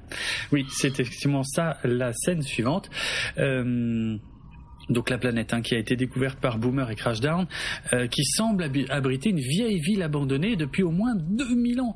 Et et, selon les écritures, ça tombe bien parce que 2000 ans, c'est justement l'époque à laquelle les 13 colonies ont quitté Kobol, la planète d'origine. Je rappelle que d'après les écritures, de ce qu'on en sait jusque-là, hein, les 13 tribus, les 13 colonies vivaient toutes ensemble sur la même planète Kobol, puis ensuite, elles se sont dispersées. Euh, il y a 12 tribus qui ont donc fondé les douze colonies euh, qui ont été détruites par les Silons et la treizième tribu, elle, qui a quitté Kobol, elle, elle, elle aurait été se rendre sur Terre. C'est ça, c'est ce qui est écrit dans les euh, dans les récits euh, mythologiques ou religieux de cet univers. Et là, on a un moment très intéressant parce que Laura Roslin, elle croit voir des bâtiments. En tout cas, quand elle les regarde, on les voit, les bâtiments. Nous aussi, on les voit. Hein Sauf que quelques instants plus tard, on se rend compte que c'était une hallucination parce qu'il n'y a pas du tout de bâtiments en fait sur les photos. Il n'y a que des ruines. Alors, petite anecdote de tournage, les photos euh, satellites n'étaient pas totalement disponible au moment du tournage, donc certains des gros plans ont été rajoutés après. Euh, en fait, la majorité de la discussion euh, a été tournée sans qu'ils aient les photos et euh, ils ont tourné les petits bouts avec les photos qui manquaient seulement après. Voilà, bon, c'est un détail. Bref, mais euh, ouais, il demande à Laura ce qu'elle a vu sur les photos. Elle dit bah j'ai vu comme un dôme avec des colonnes et six routes autour qui allaient toutes euh, vers, vers vers ce bâtiment circulaire. et et, et c'est là qu'Elocha euh, sort le livre de la Pitié et elle dit ben ça ressemble quand même vachement au forum de l'opéra de la Cité des Dieux sur Kobol. Et ce petit dessin là, ce petit dessin du forum de l'opéra euh, dans le dans le livre de la Pitié, et ben si vous possédez euh, le livre français qui s'appelle Battlestar Galactica, les origines, les coulisses, la mythologie que je possède, que Karine possède Mhm. également, et ben vous Mhm. savez donc qu'au début et à la fin de ce livre, il y a des petites pochettes que vous pouvez ouvrir et il y a quelques reproductions euh, de dessins euh, ou de choses qu'on peut voir dans la série. Et ben il y a notamment ce dessin-là, en fait, le livre de la Pitié que Elocha ouvre avec le, forum de l'opéra. Et ben voilà, vous avez une reproduction très fidèle de ça dans ce livre si vous le possédez. Voilà. Je voulais juste euh, en profiter pour dire ça, parce qu'il y a peut-être des gens qui ont ces livres, mais qui savent pas exactement à quoi correspondent ces petits dessins. euh, parce qu'il y a aussi des reproductions d'affiches, euh, enfin voilà. Mais en tout cas, ce papier que Elocha tient dans sa main, euh, vous avez le même dans ce livre.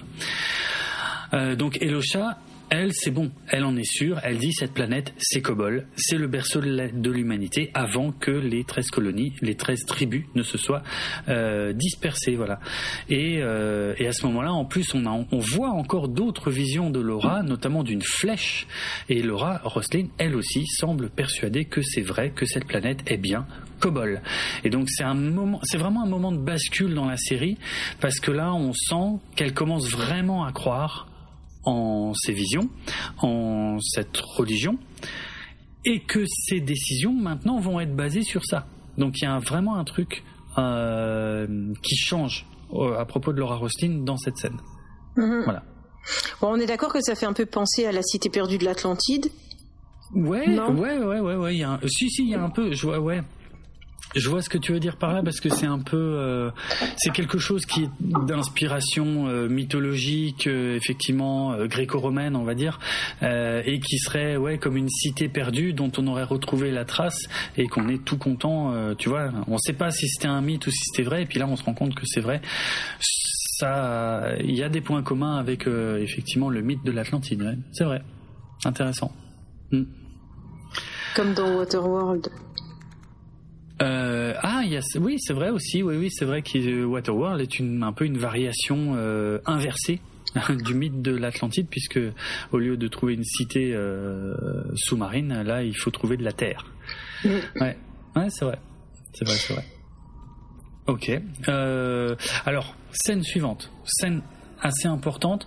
On a Boomer, donc on revient un peu euh, à ce qu'on voyait dans l'introduction de l'épisode. On a Boomer qui est toute seule dans sa cabine et qui met une nouvelle fois le canon de son pistolet dans sa bouche, mais qui est interrompu par Baltar qui vient lui rendre visite.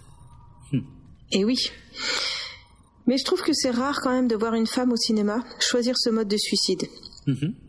On les voit euh, bien plus souvent en train de prendre des médicaments. L'arme à feu, c'est quand même plus souvent réservé aux hommes. Hein. Je je sais pas si t'es es ouais t'es ok avec moi. Euh... non, c'est vrai c'est vrai. Ouais, il y a il y a un côté dérangeant à voir un pistolet euh, mis dans la bouche d'une femme. Enfin bon. Mhm. Euh, d'ailleurs, si on peut faire juste une toute petite parenthèse, euh, j'ai entendu un, un très beau dossier dans un épisode d'un podcast sur l'art et la féminité mhm. qui parlait justement de la relation qu'ont les peintres, les artistes, les cinéastes, même avec les représentations des femmes mortes. Tu l'as écouté aussi celui-là, je crois. Je te l'avais conseillé. Oui, oui, oui, oui, très intéressant. Et du coup, pareil, on, vous mettra le lien si vous voulez avoir plus de détails. C'est assez glaçant de voir euh, le rapport des cinéastes avec le avec l'image de la femme morte qui est complètement différent de l'image de l'homme mort. Ça rend pas la même euh, ça rend pas la même chose et ça va pas vers le même euh, sentiment ni le même objectif. Donc pardon, excuse-moi, vas-y. Non, non, mais je, oui, oui, je, enfin, pareil, je voulais juste appuyer ce que tu disais. C'est, c'est, c'est vrai que j'y avais jamais vraiment pensé avant d'écouter cet épisode de, du podcast. Pareil, hein. Mais, euh, mais, mais c'est assez éclatant quand on l'écoute, euh, effectivement, à quel point euh, il y a quelque chose de profondément dérangeant dans la façon de mettre en scène les, les corps morts, enfin les corps de femmes mortes dans l'art en général, qu'on ne retrouve pas trop chez les hommes. Mhm. Et ouais, qui, ouais, ouais, non, c'est euh, très intéressant cette Surtout la partie, la beauté oui. de dans la mort. Oui, oui tout à fait. Euh, donc euh, voilà, c'était ça que je voulais dire. On a donné le nom du podcast Non, le podcast s'appelle Vénus s'épilait-elle la chatte? Voilà très bon podcast, assez connu. J'avais déjà écouté deux trois épisodes, mais euh, je crois toi tu écoutes beaucoup plus régulièrement. Oui, moi je les écoute euh, tous, mais ça parle surtout de peinture. Et là, pour une fois, ça mélange plutôt euh, plusieurs fils. Oh, je suis désolée, il est tard et du coup c'est compliqué. ça mélange plusieurs plusieurs formes d'art. Exactement. Merci Jérôme. Ok. De rien. Je vais reprendre le fil de la conversation en te laissant passer à la scène suivante et puis euh, je discute après avec toi. ça marche. Alors, ah, juste au moment où ma page vient de bugger, euh, décidément, j'ai du mal avec le. Je sais pas. Euh, j'en profite pour poser la question, mais est-ce que vous aussi, vous avez du problème avec les défilements des pages sur Google Docs? Moi, depuis quelques mois, ça saccade à mort. Pas sur l'iPad. Pas sur l'iPad. Non. Sur, euh, sur le PC, je ne sais pas. Mais en tout cas, on passe une scène où, où elle prétend être en train de nettoyer son pistolet. Oui, c'est ça. Exactement. Et alors on a évidemment numéro 6 hein, qui est là également, puisque Baltar est là, donc numéro 6 aussi, sauf que Boomer la voit pas. Euh, et euh, ouais, numéro 6 dit que Boomer sait qu'elle est une Silon, mais qu'elle a du mal à l'accepter. Ça, c'est pas impossible. Hein. Ça, ça peut fonctionner. Euh, on a vu que Boomer, c'est déjà questionné plusieurs fois euh, par rapport euh, à, au fait qu'elle était toute mouillée euh, quand on, enfin, quand il y avait des bombes qui avaient explosé dans les réserves d'eau. je sais pas si tu te souviens, il y avait aussi un épisode où elle avait retrouvé l'inscription Silon écrite sur son, sur le miroir de son casier, mm. des choses comme ça. Donc, ouais, elle, et puis elle, elle, avait été se faire tester par Baltar, hein, Baltar qui lui avait dit non, non, c'est bon, vous êtes pas du tout une Silon, mais visiblement visiblement, euh, ça la travaille toujours. Enfin, en tout cas, ça paraît crédible. Et, euh, et, numéro 6 rajoute que que euh, oui que enfin que Boomer c'est un modèle de Silon qui est faible mais que elle finira quand même par remplir sa mission. Or tout ça on ne sait pas si c'est vrai ou si c'est juste l'imagination de Baltar hein, qui, qui, qui, qui, ouais qui, qui matérialise tout ça mais bon bref. Ça pourrait hein. Ça pourrait, ça marche, ça marche dans les deux cas, ouais, c'est clair. Et en tout cas, Boomer, elle, dit qu'elle a peur de faire une bêtise et qu'elle pense qu'on doit l'arrêter. Alors, il y a plusieurs façons d'interpréter cette phrase, je pense. Parce que quand elle dit qu'elle a peur de faire une bêtise et qu'elle voudrait qu'on l'arrête, ça peut peut-être qu'elle peut parler effectivement du suicide, ça peut être un appel à l'aide de, la tentative de suicide qu'elle est en train de commettre. Mais on peut peut-être l'interpréter différemment. Peut-être qu'on peut l'interpréter comme euh, elle a peur de faire une bêtise euh, sur les vaisseaux. Tu sais, elle a peur de, de se révéler être une Silon, d'être activée en tant qu'agent Silon et de faire une bêtise qui compromettrait le vaisseau et la flotte et qu'elle a envie aussi d'être arrêtée. Auquel cas, euh, la finalité de la conversation est plus du tout la même. Parce que si, si elle veut qu'on l'empêche de se suicider, ok, on l'empêche de se suicider, mais si elle a peur de faire une grosse bêtise et qu'elle veut être arrêtée, alors dans, dans ce cas-là, on pourrait peut-être comprendre qu'elle a envie d'être encouragée à se suicider. Il y a un double sens hmm. qui est très troublant, je trouve, et qui est sûrement volontaire dans l'écriture de cette phrase. Moi, je me suis dit à un moment donné, peut-être que c'est un silon programmé pour se suicider. Ok. Elle vient faire un truc et ensuite elle se suicide. Mais par contre, je sais pas quel truc. Mhm. ok, bah ouais, peut-être aussi. Bah, elle avait quand même fait en sorte qu'il y ait des bombes. Oui, c'est ça, et elle s'en souvenait pas. Voilà, donc je me dis, bah, elle a mhm. fait sa mission et en fait, elle est programmée pour se suicider, donc c'est son chemin. Ouais, peut-être. J'en sais rien. Bah, toutes ces options sont ouvertes. En tout cas, effectivement, on n'a pas d'éléments qui nous permettent d'en infirmer une ou d'en privilégier une par rapport à d'autres. Hmm. Et euh, on a en tout cas numéro 6 qui rajoute de l'huile sur le feu, qui dit à Baltar qu'il a sûrement envie de coucher avec Boomer. Euh, Baltar ne relève pas.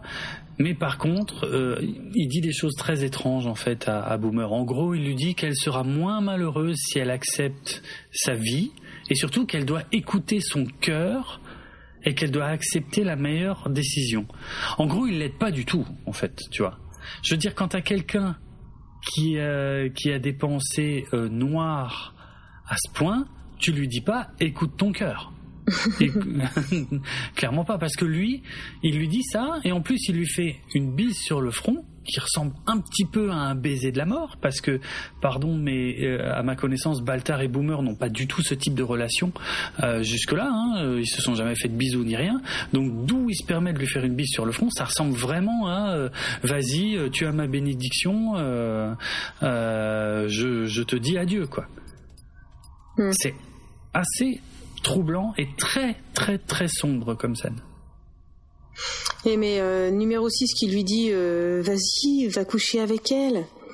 C'est quand même chelou ça. C'est très bizarre euh, aussi, ouais. Hmm. Pour moi, contrairement à Starbuck, cette femme n'a aucun intérêt sexuel pour, euh, pour Baltar. Je pense que. Comment? Oui, c'est vrai, c'est vrai. Comme elle a aucun. Euh, je sais pas, à ce moment-là, elle a pas une énergie. elle est comme déjà morte, quoi. Hmm. Donc, d'autant plus que numéro 6 lui, dit, lui avait dit que c'est un personnage faible.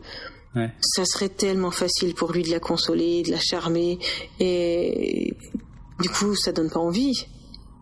Hmm. Lui, il a un autre objectif. ouais, c'est vrai, c'est vrai. Non, mais ouais, cette scène est vraiment très dérangeante hein, parce que il sort en plus des quartiers de Boomer et là, euh, on entend une détonation. Donc on n'a pas de doute sur d'où vient la détonation et là on, on voit on voit Baltar qui a les larmes aux yeux quoi. Donc il se rend compte qu'il est une saloperie.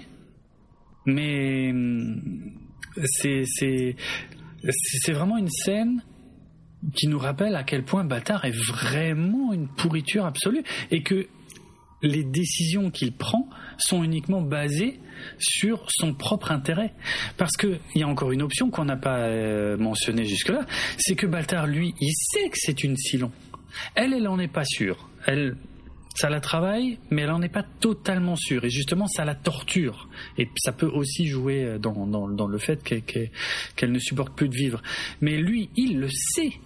Et si euh, il s'avère que tout le monde apprend que c'est une Silon, elle est vachement dangereuse pour Baltar, parce que du coup, ça veut dire que son test à lui n'est pas fiable. Nous, on sait que son test n'est pas fiable, vu qu'il ne fait pas vraiment le test parce que ça le gonfle. Mais les autres le savent pas. Et du coup, ça le mettrait lui en danger. Et ça peut aussi expliquer pourquoi il la pousse au suicide. En fait, elle représente un danger pour, euh, pour mm. son honneur, euh, son, sa place dans la flotte. Euh. c'est hallucinant ce qu'il fait. Vraiment, vraiment une salope. C'est une pourriture. Ouais. Euh, mais bon, euh, on n'a pas, on ne sait pas exactement ce qui s'est passé. On va vite le savoir, hein, mais euh, on passe d'abord à Adama, qui qui discute en fait avec Elocha et et Laura Roslin, qui dit oui, effectivement, peut-être cette planète qu'on vient de découvrir, c'est Kobol, et peut-être qu'on devrait songer à s'y installer. Sauf que Elocha lui dit non, non, c'est installé, non, bah non. Et le Kobol, doit nous montrer le chemin de la Terre. Ce n'est qu'une étape. Et Adama, on sent que oui, oui, ok, euh, d'accord, euh, on verra ça après. Déjà, ce qu'on va faire, on va envoyer trois raptors ou trois rapaces dans la version française pour aller faire une enquête sur le terrain et effectivement voir si c'est Cobol, si c'est la Terre ou je ne sais quoi. Voilà. Et, euh, et, là, il y a ce moment où numéro 6 rappelle à Baltar qui assiste à cette conversation aussi. Hein. elle lui dit, au fait, je te rappelle que toi, tu dois t'éloigner du Galactica. Donc vas-y. Et dans un premier temps, Adama refuse, mais Baltar insiste en disant non, mais je rappelle que mon expertise scientifique sera essentielle sur place, parce que moi je rappelle à tout le monde hein, que Baltar est évidemment scientifique dans toutes les disciplines, comme on l'a déjà dit plein de fois. Voilà, bon. Et en plus, là, il se trouve que, évidemment, la présidente, elle, comme elle a envie de prouver que c'est euh, Kobol, elle est d'accord avec Baltar, même si elle l'aime pas. Euh, elle est d'accord et elle demande pour pousser, pour aller plus loin sur le sujet, elle demande à s'entretenir en privé avec Adama. Donc ça, on y revient après, mais attends, avant ça, on revient à Boomer. Donc euh, Boomer, eh ben Boomer, elle s'est ratée. Elle est à l'infirmerie et c'est le chef Tyrol qui vient lui rendre visite. En fait, elle s'est tirée dans la joue donc, elle a, elle a bien mis le pistolet dans sa bouche, mais elle s'est tirée dans la joue. Alors, est-ce qu'elle s'est tirée exprès dans la joue ou pas? Ça, on ne sait pas. Il y a quelqu'un qui le sait et elle se garde bien de le dire puisqu'elle dit en tout cas à Tyrol que c'était un accident. Tyrol n'est pas du tout dupe. Hein, euh, et là, elle craque un petit peu. Elle dit qu'elle a peur de faire du mal à quelqu'un. Donc là, on en sait un peu plus sur son cheminement de penser à elle. Tu vois, elle a vraiment peur d'être une Silon euh, et de faire du mal à quelqu'un. Et donc lui, alors lui ne le comprend peut-être pas comme ça. Lui, euh, elle lui a juste dit j'ai peur de faire du mal à quelqu'un. Lui ne se dit pas tiens c'est une silon. Non, il, lui dit ok tu as besoin d'aide et euh, sauf que là elle va rebondir là-dessus en lui disant non mais toi tu as déjà été très clair sur le fait que l'aide en question ça viendra pas de toi puisque je rappelle que euh, il a mis fin à leur relation. Euh, il y a déjà quelques épisodes de ça parce que ça l'avait amené lui à prendre des mauvaises décisions, hein, notamment à mettre euh, le jeune Sosinus en prison qui avait menti lors de son témoignage pour protéger le secret du chef Tyrol. Et donc là, elle lui ordonne, elle prend un autre ton militaire, elle lui ordonne de partir, puisque techniquement c'est sa supérieure hiérarchique, elle peut le faire. Et lui, effectivement, il la salue et il s'exécute. Il sort de la pièce, on sent qu'il est dégoûté parce qu'il a, il peut rien faire, quoi. Et elle le laisse, enfin, c'est pas qu'elle le laisse pas faire, mais euh, elle lui dit oh, faut savoir ce que tu veux à un moment. Hein. Tu veux m'aider, mais euh, tu m'as largué et ça fait peut-être aussi partie des raisons que ma vie est un merdier pas possible qui font que j'ai envie d'en finir. Donc bon, il fait profil bas et il s'en va. Voilà. Euh, petite anecdote de, production. À l'origine, cette scène était différente. En fait, c'était pas Tyrol qui venait voir Boomer à l'infirmerie, c'était euh, Apollo. Apollo qui qui venait engueuler Boomer euh, et tout en étant soulagé qu'elle soit en vie et qu'elle se soit entre guillemets raté et voilà et elle lui demandait pardon euh, mais euh, ils ont trouvé que la scène avec le chef Tyrol fonctionnait mieux donc ils ont euh, ils ont préféré la tourner avec Tyrol à la place d'Apollo continuons donc, on revient à Laura Roslin et à Adama qui sont en train d'échanger sur la nature hein, de cette planète qu'ils viennent de découvrir. Mm-hmm. Les écritures saintes. Voilà, et ouais, c'est ça. Et Laura lui dit que selon ces écritures, eh ben, il faut ramener la flèche d'Apollon sur Cobol. je rappelle qu'Apollon en VO ça se dit Apollo. Donc en VO c'est beaucoup plus rigolo parce que la flèche d'Apollo, bah, il y a aussi un personnage de la série qui s'appelle Apollo, alors que dans la version française il y a Apollo, mais il parle de la flèche d'Apollon. C'est un peu con, mais bon bref, euh, ça change pas grand chose. Il n'y a pas de lien entre les deux. Hein. C'est juste un rappel que euh, L'univers de Battlestar Galactica est grandement euh, inspiré par euh, la mythologie gréco-romaine, euh, comme je l'ai déjà dit il y a très très longtemps dans un épisode hors série de ce podcast où j'avais cité toutes les occurrences hein, de, de, ces, de ces inspirations. Bref, mais en tout cas, selon ces écritures, donc il faut ramener la flèche d'Apollon sur Kobol, il faut l'utiliser pour ouvrir la tombe d'Athéna, et que c'est ça qui va montrer le chemin de la Terre. Alors, Adama, il réagit pas forcément à ce que dit Laura, il lui dit surtout Je suis surpris que vous soyez croyante, parce que lui, il pense pas vraiment que la Terre existe. Sauf que Laura, elle est plus d'accord. Elle, pour elle, le monde a un peu changé là. Et donc elle dit non, non, moi je pense qu'elle existe. Et le raider Silon que Starbuck avait ramené chez nous, lui, il peut faire des bons PRL de très longue portée. Donc, on pourrait utiliser le raider Silon pour aller rechercher la flèche d'Apollon sur euh, Caprica et ensuite la ramener sur Kobol histoire de découvrir le chemin de la Terre. Sauf qu'Adama lui dit non, non, non, non. Le Raider Silon, c'est un appareil militaire, et donc là, il réaffirme son autorité.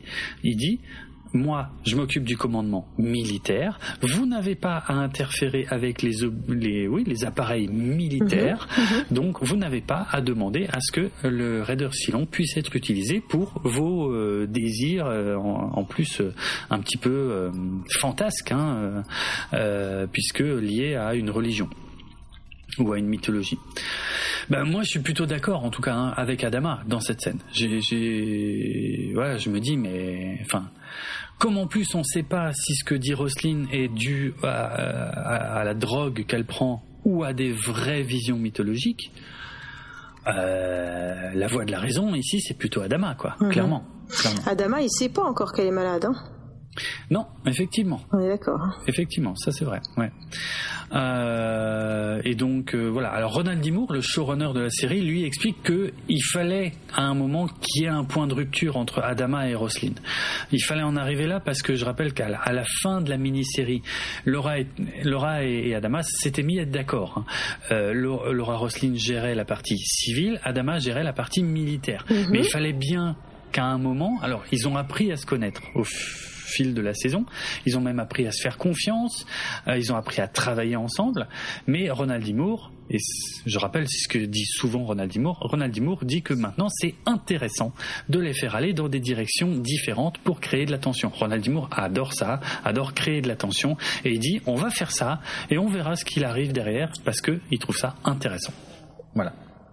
Bah oui, non, mais sinon la série elle serait plate. Oui, oui, clairement, clairement. Non Mhm. Mais il me semble quand même que Roselyne, elle a fait euh, des choix de sacrifice humain au début de la série pour économiser euh, euh, de la flotte. Tu, oui, tu te souviens? Oui, elle avait, elle avait dû faire deux choix très compliqués en, en, tout, tout, tout début de saison. Il y avait un choix qui était horrible dans la mini-série où mhm. elle avait, elle avait dû laisser derrière tous les vaisseaux qui n'étaient pas équipés de de moteur PRL et qui ne pouvait pas effectuer de, de bons PRL. Et effectivement, dans le premier épisode, elle avait aussi fait le choix, c'est elle qui avait eu le mot final, je crois, hein, de détruire l'Olympique Carrier, euh, qu'il soupçonnait d'avoir été, d'être contrôlé par les, par les Silons et qui était a priori rempli de civils. Donc ça dépendait d'elle, même si bah, si elle n'avait pas pris la décision, de toute façon Adama l'aurait prise parce que ça menaçait la flotte et ça devenait une question militaire. Mais voilà. Euh, Donc là, elle était tout à fait euh, capable de penser qu'il fallait préserver euh, hmm. les mêmes intérêts qu'Adama. Et là, hmm. hop, volte-face. Bah ouais, c'est ce que je disais. Il y a, vraiment, il y a une bascule sur le personnage de Laura Roslin dans cet épisode. Euh, elle commence à prendre ses décisions en se basant sur des aspects beaucoup moins matériels que jusque-là. Et euh, c'est intéressant comme évolution parce que dans son parcours à elle, il y a une forme de logique. Euh, par rapport à sa maladie, par rapport à l'inéluctabilité de sa mort aussi, qui lui fait peut-être envisager d'autres euh, d'autres schémas de pensée. Hmm donc euh, encore une fois, je trouve que c'est bien écrit parce que ça marche, tu vois. On se dit pas c'est n'importe quoi. Hmm. Ok. Ok, ok, donc euh, on passe à la scène suivante avec les fameux trois raptors, hein, euh, les rapaces dans la version française, qui euh, effectuent donc le bon PRL pour aller voir cette nouvelle planète, sauf qu'ils sont accueillis par une armada de raiders Silon, dont un qui, est, qui rentre en collision avec un des trois raptors qui est immédiatement détruit. alors cette idée de collision dès l'arrivée, c'était une idée de David Icke, je rappelle, hein, David Icke, donc l'un des deux showrunners de la série, qui a écrit l'histoire euh, et je crois que c'est la première fois qu'il écrit. Euh, il avait donné quelques idées à droite à gauche jusque-là, mais là c'est carrément lui qui a écrit. Et là euh, c'est vraiment lui qui a amené cette idée de collision entre le Raider et le, et le Raptor dès l'arrivée à proximité de la planète. Alors je rappelle qu'il y a quand même un Raptor dans lequel on a Baltar, le chef Tyrol, Kali, euh, qu'on n'avait jamais vu partir dans l'espace jusque-là, hein, il me semble. Sosinus, donc Sosinus, c'est le fameux jeune homme qui, qui avait été mis en prison à cause du, du chef Tyrol. Et ben là, euh, voilà, il est, il est donc euh, libéré. Euh, et donc, ben leur Raptor, il est touché. Euh, le pilote, en plus, il est abattu. Alors, c'est pas Boomer parce que Boomer elle est à l'infirmerie parce que vu qu'il y a Crashdown dans le vaisseau euh, Crashdown il a toujours volé avec Boomer mais là comme Boomer est pas en état de voler bon bah c'était un autre pilote. Bon bah le mec il a vraiment pas eu de bol euh, euh, puisque euh, il a pas survécu longtemps il a direct pris une bastos et il est mort. Donc Crashdown prend les commandes c'est la panique complète et pour tourner les scènes de panique à bord ils avaient fait un Raptor qui était monté sur vérin et qui était secoué un peu dans tous les sens. C'est pour ça que les scènes de panique sont vraiment crédible parce qu'en plus ils étaient serrés, ils étaient un peu serrés comme des sardines là-dedans. Je, je crois aussi que c'est la première fois qu'on voit autant de gens dans un dans un seul Raptor. Et euh, ouais, ils étaient sur vérin puis ils étaient un peu secoués dans tous les sens. J'ai pas compris pourquoi ils étaient pas attachés. C'est une excellente remarque. Euh, ouais, c'est vrai, c'est vrai. Ils devraient, mais je pense que vu le nombre qui sont, ouais, ils pas peuvent assez pas. De sièges. En fait. Ouais, je pense qu'il y a juste pas assez de sièges. Ouais, c'est vrai, il n'y a pas assez de place assise. Je pense que c'est pour ça. Mais c'est une très bonne remarque. Ouais, j'avais pas pensé. Hmm. Hmm. Euh, en tout cas, eux, ils sont en train de se cracher sur la planète euh, parce que clairement, on voit qu'ils peuvent pas repartir, ils peuvent plus faire de bons PRL. Et le troisième Raptor, lui, arrive de justesse à faire un bon PRL pour retourner sur le euh, sur le Galactica. Voilà. Pendant ce temps-là, on a Félix Gaeta qui lui a analysé les petits appareils qu'on avait donc euh, découvert hein, déjà dans la mini-série, ces fameux petits trucs là, et en fait il a découvert que ce sont des transpondeurs qui communiquent entre eux. Et c'est à ce moment-là qu'il y a un des trois Raptors qui revient et Adama comprend tout de suite qu'il y a un gros problème. Et donc ils apprennent que le Raptor piloté par Crashdown est en train de se cracher sur Kobol. Voilà. Et là, on voit euh, donc le crash en train de se produire depuis l'intérieur du Raptor. Et ça, ça aurait dû à l'origine être la fin de l'épisode. En fait, l'épisode devait se finir là-dessus, mais ils ont ils ont changé d'avis au montage parce qu'ils ont trouvé qu'il y a une autre scène qui était finalement beaucoup plus efficace en tant que fin d'épisode. Oui, ils ont pas supprimé, ils ont rajouté ou déplacé une scène. Ouais, en fait, la suite de ce qu'on va voir maintenant euh, devait se passer au début de l'épisode suivant. Et finalement, ils ont choisi de le garder à la fin du premier épisode parce qu'ils ont trouvé que ça marchait mieux que de terminer sur le crash. Euh, On est bientôt à la fin. Ah ouais, déjà bientôt à la fin. Ok. Mhm. Mhm. Alors, euh, on apprend qu'il y a 10 personnes qui sont mortes dans le Raptor qui a été détruit, hein, donc celui qui a été détruit directement dans l'espace.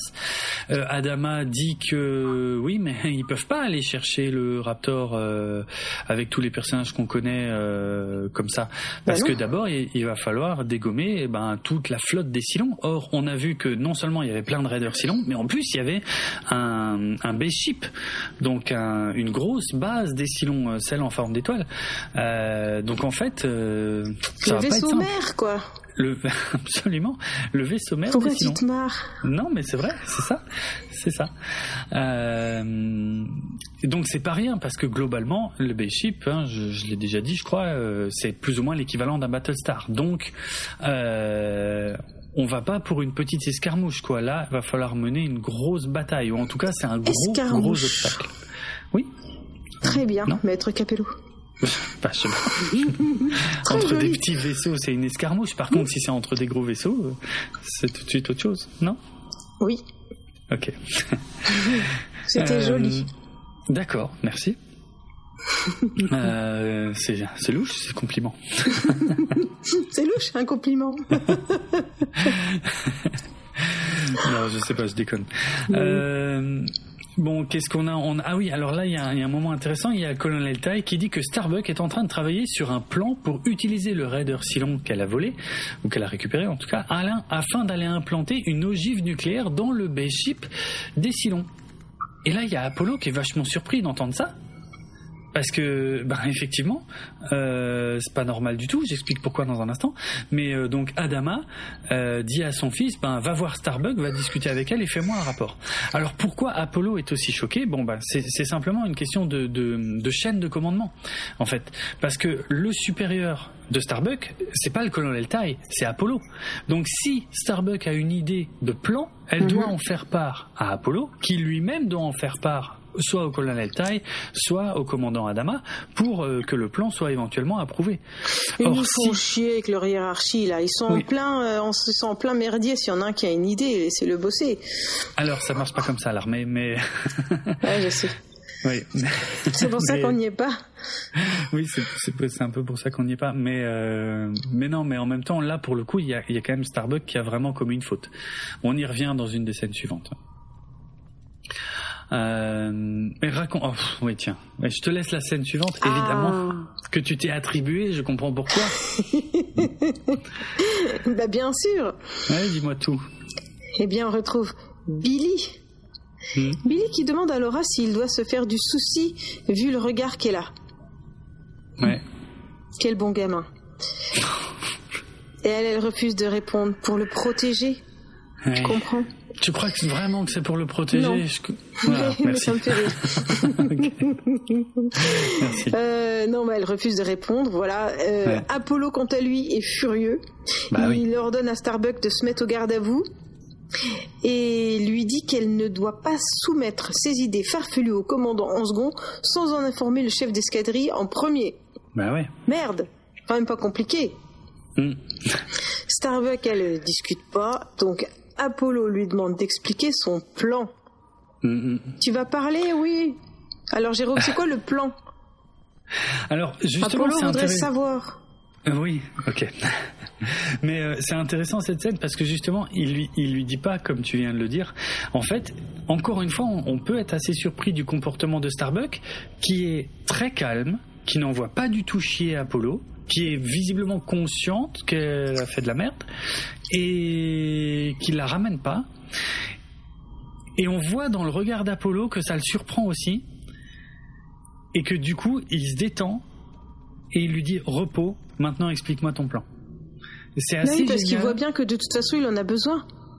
Oui, voilà, de toute façon, et c'est mieux, c'est peut-être plus intelligent s'ils arrivent à en discuter calmement que que- qu'en se foutant sur la gueule comme la dernière fois qu'ils se sont croisés. Ouais, mais Ouais. c'est des soldats, ils sont pas faits pour être calmes, ok Oui, chef, bien chef. Ah, tu le fais bien. Euh, ok, alors, le plan. Le plan, c'est de décoller avec le raider, de s'éjecter en chemin et d'être récupéré par un autre raptor. Parce que je rappelle que sur les raptors, il y, a une- il y a une porte qui peut s'ouvrir, ce qui n'est pas le cas sur les Vipers. Hein Euh, parce que donc le le raider Silon, lui, il continuerait sa route en pilotage automatique pour aller jusque dans le base ship ennemi. Base ship ennemi qui acceptera la présence du raider grâce au transpondeur Silon qu'ils ont placé à bord. Et du coup, euh, il y aura pas qu'un transpondeur dans euh, le raider Silon, il y aura aussi une ogive euh, nucléaire qui donc arrive à rentrer avec le raider Silon à l'intérieur du base ship et qui explose et donc qui fait aussi exploser le base ship de l'intérieur qui là vraiment autant l'extérieur est conçu clairement pour résister à un certain nombre d'attaques nucléaires autant de l'intérieur le truc il ferait pas le poids et il pèterait direct. Et Apollo dit ah ouais ça pourrait marcher mais aussi toi Starbuck tu pourrais te faire tuer quoi et là Starbuck elle, elle fait une Adama, on va dire ça comme ça. Elle, elle mélange le professionnel et le personnel. Elle lui dit Et si je mourais, je te manquerais Mhm. et, et du coup, et- mais par contre, la réponse est intéressante aussi parce qu'il ne répond pas directement. Euh, il dit Oui, j'ai besoin de tous mes pilotes, même les ratés. Je rappelle qu'avant, elle lui avait dit euh, euh, J'ai fait de la merde parce que je suis une ratée. hein. Eh oui. Et il s'en va. Et il s'en va. Donc voilà, encore une fois, mélange pro-perso. Euh, sauf que Starbuck le laisse pas tout à fait partir. Elle l'interpelle, elle lui dit Je suis désolé. Et elle a l'air vraiment hyper sincère. Et seulement là, il s'en va. Et, Oh, cette paix signée, c'est beau. Ouais, hein, c'est intéressant euh, et c'est encore une fois super bien écrit, assez subtil parce que euh, parce que ouais, ça résout un peu le truc entre eux. Euh, parce que globalement, euh, Starbuck admet, euh, enfin, elle est désolée, mais en, globalement, elle admet qu'elle a fait de la merde dans l'ensemble, en fait, tu vois. Alors, elle s'excuse d'avoir couché avec Baltar. Bon, est-ce qu'elle a besoin de s'excuser aussi de ça? Non. Peut-être pas, a Non, non, ouais. il peut aller bien se faire foutre. je me doutais que tu dirais quelque chose comme ça.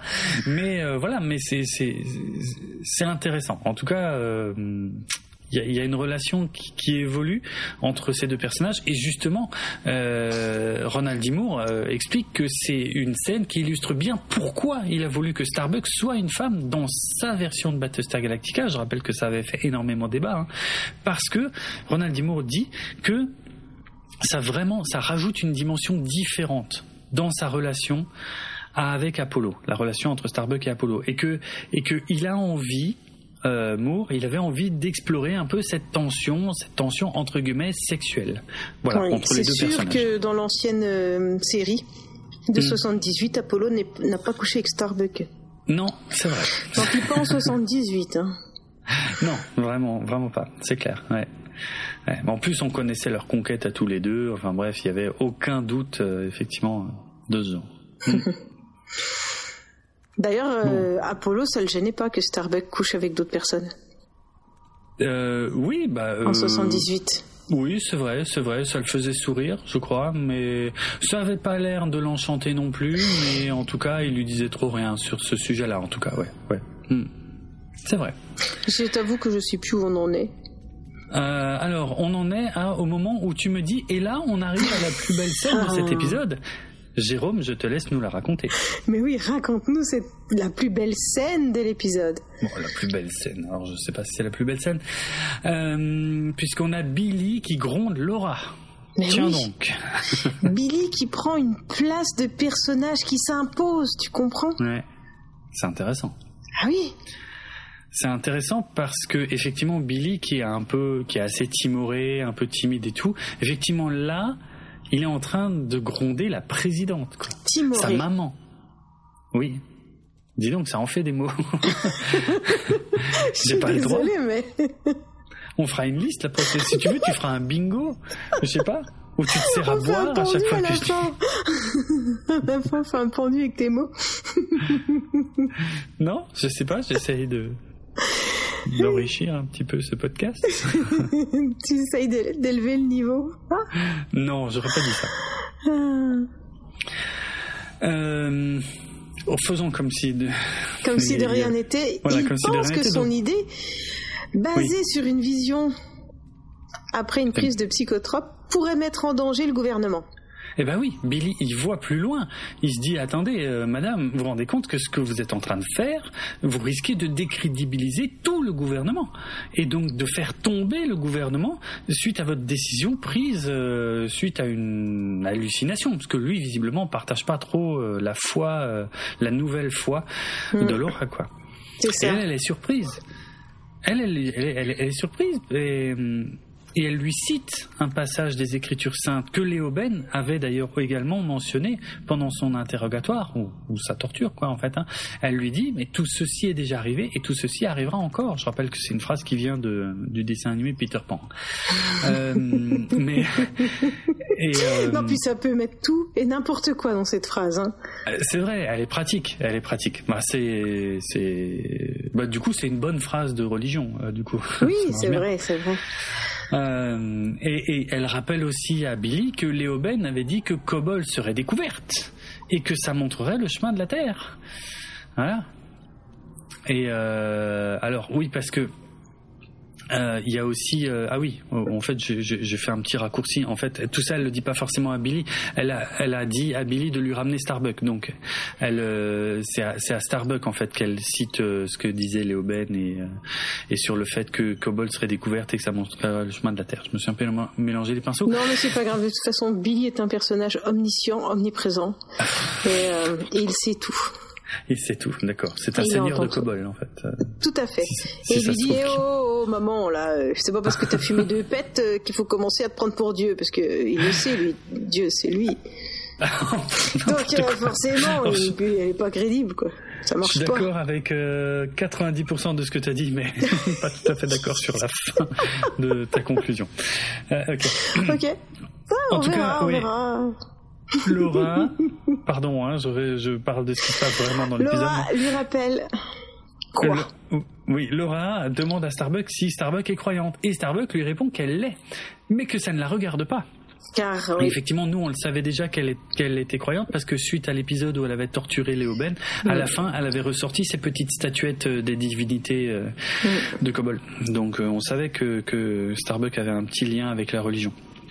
Donc effectivement, euh, Laura, la, enfin la phrase de Peter Pan en fait, ça signifie que euh, elle croit au cycle du temps avec des histoires qui se répètent. Et effectivement, Starbuck lui confirme que c'est avec ces croyances-là qu'elle a été élevée. Donc, euh, mais bon, de là à partir en mission suicide contre les ordres de ses supérieurs. Il y a un monde quand même. Et là, Laura va aller plus loin. Elle lui dit, OK, il faut que je vous dise un, truc. Je suis en train de mourir. Et selon les Écritures, il y a un leader mourant qui mènera l'humanité vers la terre promise. Et Starbuck a dit, mais non, ça colle pas. Non, non, Adama nous a dit qu'il nous emmenait vers la terre et qu'il savait où elle était. Et Laura lui dit, non, non, non, c'est un mensonge. Là, attention, c'est très grave ce que fait Laura Roslin à ce moment-là. Hein. Euh, c'est de la, on pourrait à mon avis quasiment dire que c'est de la haute trahison mm. à ce niveau-là, parce qu'elle lui révèle, elle révèle à Starbuck un secret d'État. C'est vraiment pas anodin. Et donc, euh, du coup, Starbuck a quand même du mal à croire que euh, Adama leur a menti. Et elle dit qu'elle va en discuter avec Adama. Et Roslyn l'encourage. Hein. Roslyn lui dit oui, oui, allez-y. Voilà. Intéressant.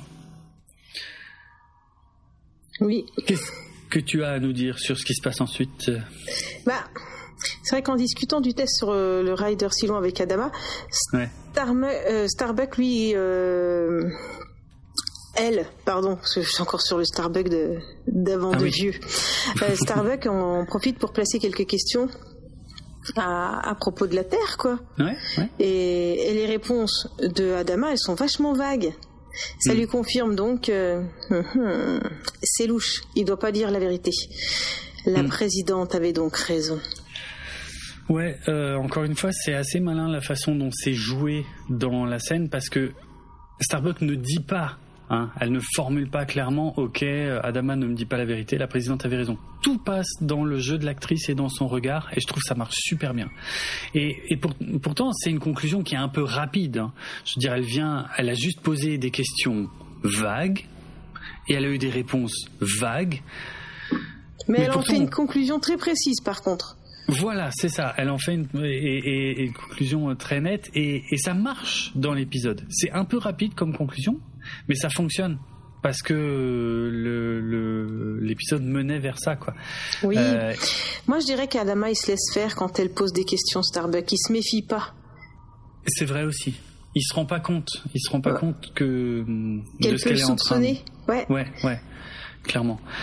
Et du coup, du coup, euh, ben, il se rend pas trop compte de ce qu'il dit, quoi. Et euh, mais c'est important hein, de toute façon. C'est très important à ce stade, vu ce que Laura euh, demande à Starbucks. C'est important que Starbucks se sente trahi.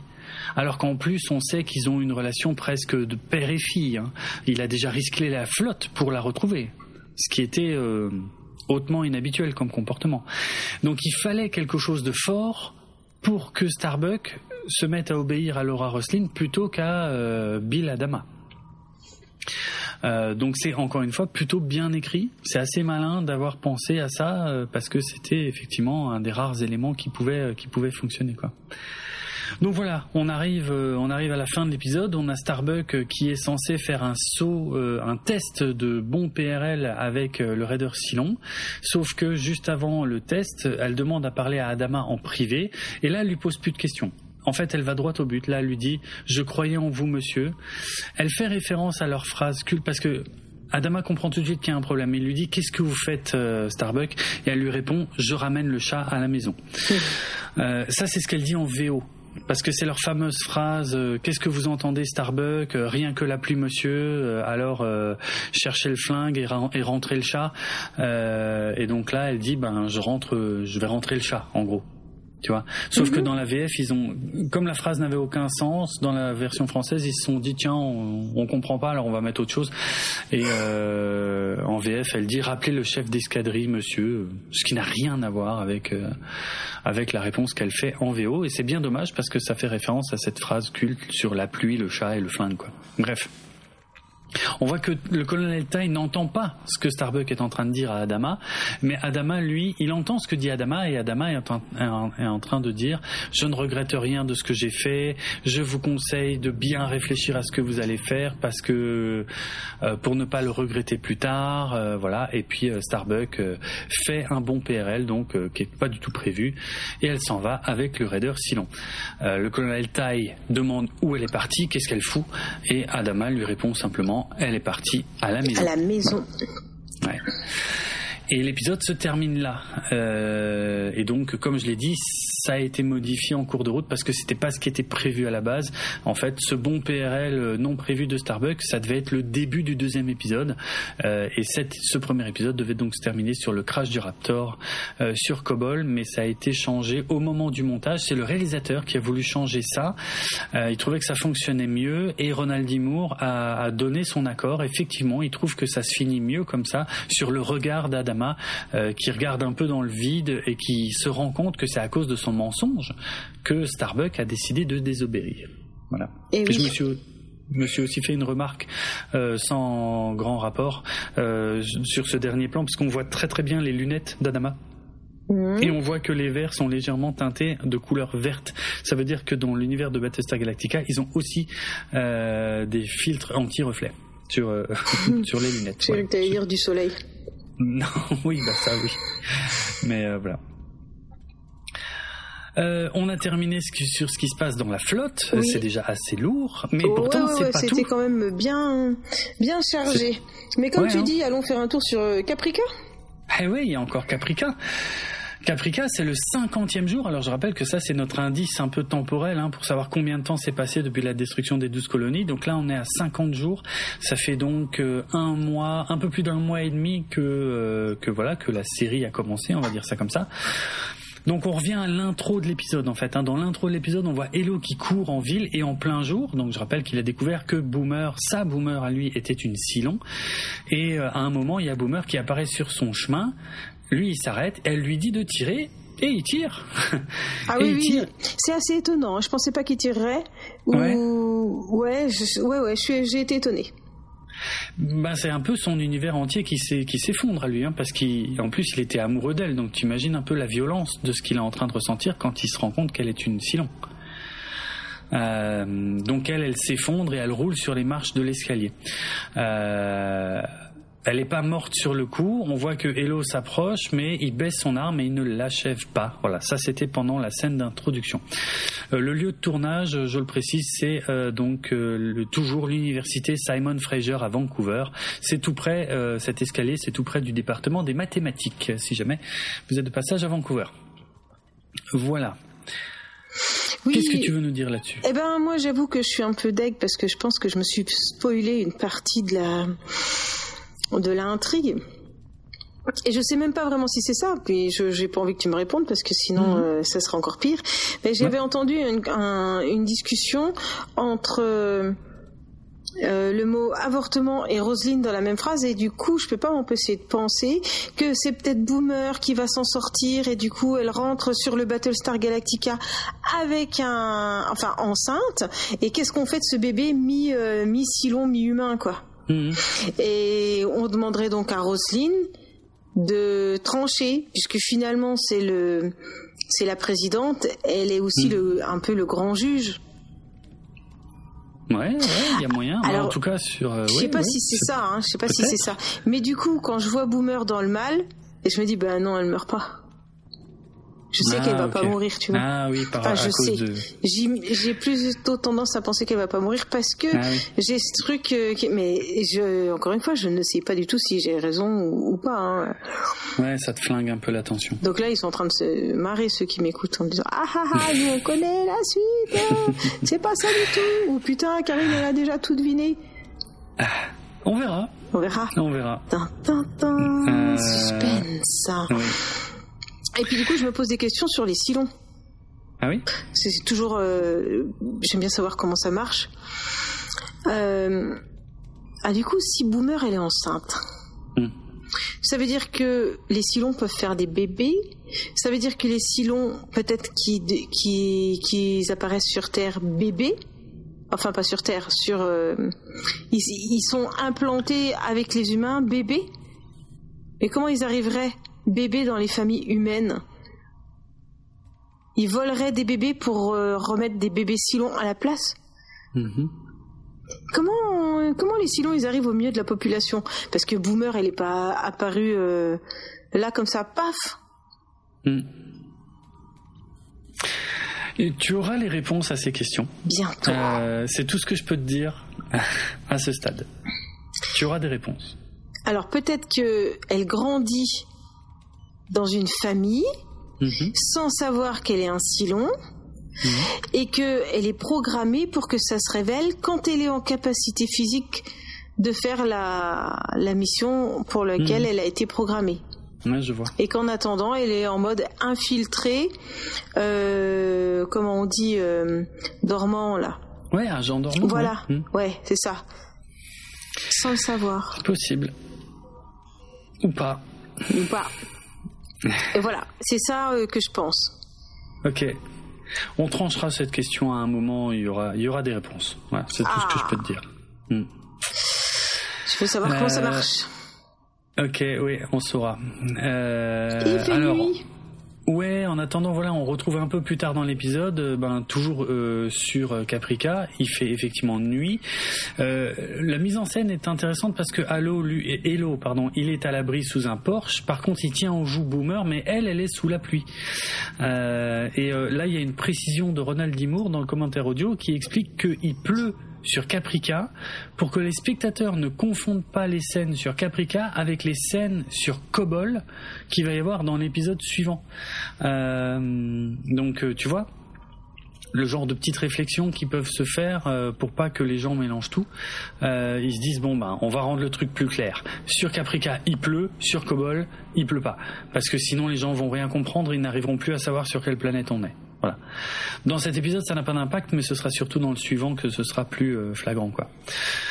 Euh, en tout cas, Boomer, elle, euh, elle lui dit, c'est pas parce que je suis une Silon que j'ai pas froid ou, enfin voilà, que je ressens pas le froid ou l'humidité. Et lui, Boomer, enfin Hello, il est en colère. Il tire, il tire juste à côté de Boomer pour lui faire comprendre qu'il rigole pas du tout, lui, il veut juste qu'elle l'aide à quitter la planète mais euh, ben on sent qu'il est confus en fait parce qu'il pourrait la tuer en vrai hein. c'est une Silon euh, je pense que s'il la tue pas, c'est qu'il, ouais, il est un peu confus. Mais il n'y a pas que, il y a pas que le personnage qui est confus, c'est l'acteur Tamo euh, Penniket, donc qui interprète Halo. Et eh ben lui aussi, il était un peu confus au moment de tourner ses scènes parce qu'il a été voir Michael Reimer et il lui a dit qu'il comprenait pas trop les motivations de son personnage à ce moment-là, quoi. Et Michael Rammer lui dit pour bien aborder cette scène, il faut que tu il faut que tu vois ça comme quelqu'un qui a découvert que sa femme est une terroriste qui a causé la mort de beaucoup de gens. Mais ça reste la femme qu'il aime. Donc, il doit faire le tri entre, entre ces informations, je pense. Et c'est a priori pour ça qu'il la laisse en vie, mais tout en étant très en colère. Voilà. Je sais pas ce que tu en penses. Je sais pas, intéressant. D'accord, ok. on verra, on verra comment ça évolue. Non, non, mais il n'y a pas de, il n'y a pas de souci. Il n'y a pas de souci. Ok. Ben, euh, mais voilà, on en a fini avec euh, l'épisode. Oui, c'est ça, c'est ça. On verra si après on peut prendre le sujet dans un autre angle. On verra. Bref, euh, on en a fini avec cet épisode de Galactifrac, mais pas cet épisode de la fin de la saison 1. Ouais, alors on n'en a pas tout à fait fini parce que moi j'ai encore plein de trucs à raconter. Tout à fait. Donc est-ce qu'on te laisse euh, dans le grand tunnel euh, pas du tout sombre puisque tu vas nous éclairer de toutes les scènes. Ah, oh. joli. Oh, elle était bien celle-là, ouais. hey, eh, T'as vu la distribution des bons points Qui ont été coupés. Ça y va aujourd'hui. Oui, c'est parce que c'est bientôt mon anniversaire, alors je vais être sûr d'avoir un joli cadeau. Mais n'importe quoi, mais c'est pas. Si, c'est bientôt mon anniversaire, c'est pas n'importe quoi. Oui, ça je le sais, mais. Oh. Praliner les chocolats. Oh oui, bref. Ok, euh, n'importe quoi. Euh, alors j'ai plusieurs choses à dire effectivement, et je vais essayer d'aller vite parce que j'ai vraiment beaucoup de choses à dire. Donc là, je te coupe pas et je dis à tout à l'heure aux autres. Comme tu le aux autres personnes qui nous écoutent. N'hésite pas, mais je vais essayer d'aller vite. Je commence par quelques infos qui sont présentes. On n'a pas du tout parlé de nos scènes préférées. Tu voulais peut-être faire ça avant ou euh vite fait ou t'en as pas forcément Je sais pas. Moi, je sais que. Je sais rien, je sais pas, je sais pas. Ok, moi vraiment ce qui m'a le plus marqué, je crois la première fois que j'avais vu cet épisode, donc il y a quelques années, je m'en souviens, c'est vraiment le tout début quand on voit Starbuck en train de faire l'amour, qu'elle crie lit et qu'il y a la tête du gars qui se lève et qu'on se rend compte que c'est Baltar. Je me suis dit non, mais non. Ah oui, moi je me suis dit Berk. Bon, bah voilà, allez, on va dire que c'était ça notre moment marquant. ok. Donc, commentaire audio. Alors oui, euh, dans le commentaire audio, on a Ronald Dimour qui explique que c'est mieux de regarder les deux épisodes ensemble, celui-là et le suivant, parce que c'est pour lui c'est plus un grand épisode coupé en deux plutôt que deux épisodes distincts. Bon, oui, c'est assez vrai, même si euh, même si euh, il y a quand même beaucoup de mise en place dans celui-là et que ça se finit par un cliffhanger intéressant, quoi. il dit aussi que l'écriture de la fin de la saison avait commencé en milieu de saison et que il a le sentiment que la saison, en tout cas la première saison, là, se termine exactement comme il l'avait voulu. Voilà, aucune pression, même s'ils en ont eu des pressions pendant la saison. Sur la fin, ils ont pu faire exactement ce qu'ils voulaient. Euh, David Icke, donc je l'ai déjà dit, hein, l'autre producteur exécutif de la série, c'est lui qui a écrit l'histoire qui est à la base de ces deux derniers épisodes, et c'était sa première expérience d'écriture, pas seulement pour Battlestar Galactica, mais pour la télévision, alors qu'il avait déjà produit plusieurs autres séries. Euh, alors oui, euh, Ronald Dimour avait une idée aussi pour cet épisode, c'était que les différents personnages apparaissent régulièrement euh, pendant l'épisode comme s'ils étaient interviewés après les événements. Euh, un par un, tu sais, un peu en mode confessionnal de, de, de télé-réalité, ou tout simplement aussi comme dans la série The Office, hein, qui euh, passait euh, à la même époque sur sur sur NBC, si je dis pas de bêtises. et donc parce que Ronald Dimour voulait faire ça parce que ça renforçait le côté documentaire Mais finalement, ils l'ont pas fait pour des raisons de durée, parce que l'épisode est déjà super dense. Et euh, Moore euh, dit dans le commentaire audio qu'il garde cette idée et qu'il va essayer de la réutiliser plus tard. Et Bon, je peux le révéler, c'est pas vraiment un spoiler. Oui, effectivement, il va réutiliser cette idée plus tard, a priori dans la saison 2 si ma mémoire est bonne, mais peut-être que je me gourre. Euh, et enfin, dernière info qui est dans le commentaire audio, euh, Ronald Dimour dit que euh, il voulait à la base envoyer deux Raptors sur Cobol, non pas trois, mais deux. Un dans lequel il y avait Tyrol, Kali et Sosinus, qui devaient se poser et découvrir un temple identique à au temple qui existe sur Caprica, et quand dans le, second Raptor, il devait y avoir Apollo et ses soldats, et euh, la saison devait se terminer sur Tyrol et Apollo dans le temple, entourés euh, entouré, euh, d'une armada de Cylon. voilà, et ça devait être le cliffhanger de fin de saison. Et donc ça, cette idée a été totalement abandonnée euh, et ça a été écrit complètement différemment, comme on le verra dans le prochain épisode. Maintenant, je vais passer aux scènes coupées et là, c'est un gros morceau parce qu'il y a 12 minutes de scènes coupées rien que pour cet épisode. C'est énorme, 12 minutes de scènes coupées. C'est quasiment un tiers de la durée de l'épisode en fait. Euh, 12 minutes, s'ils avaient rajouté ces 12 minutes, euh, l'épisode durerait quasiment une heure au lieu des euh, un peu moins de trois quarts d'heure. Donc peut-être qu'ils devraient donner des cours à tous ces gens qui font des films de 3h30 en ce moment.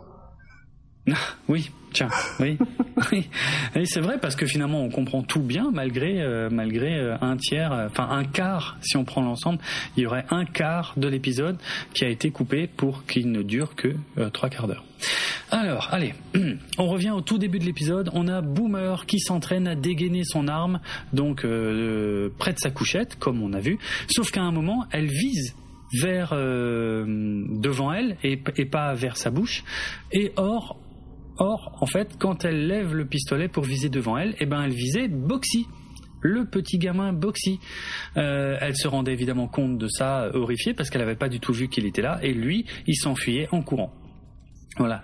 Et cette apparition coupée de Boxy, comme quasiment toutes les apparitions de Boxy dans la saison 1, eh ben, c'est la toute dernière apparition de Boxy dans la série. Il a été coupé dans la saison 2, il ne reviendra jamais, on ne le reverra jamais. Voilà. Déjà qu'on l'a pas beaucoup vu, parce qu'on l'a quasiment vu que dans les scènes coupées. Eh ben, euh, c'était sa dernière scène coupée. Euh, on avait une scène avec le docteur Cottle qui disait à Laura qu'il n'avait pas de bonnes nouvelles pour elle et qui lui demandait de ne pas arrêter de prendre ses médicaments, les vrais médicaments et pas le Kamala.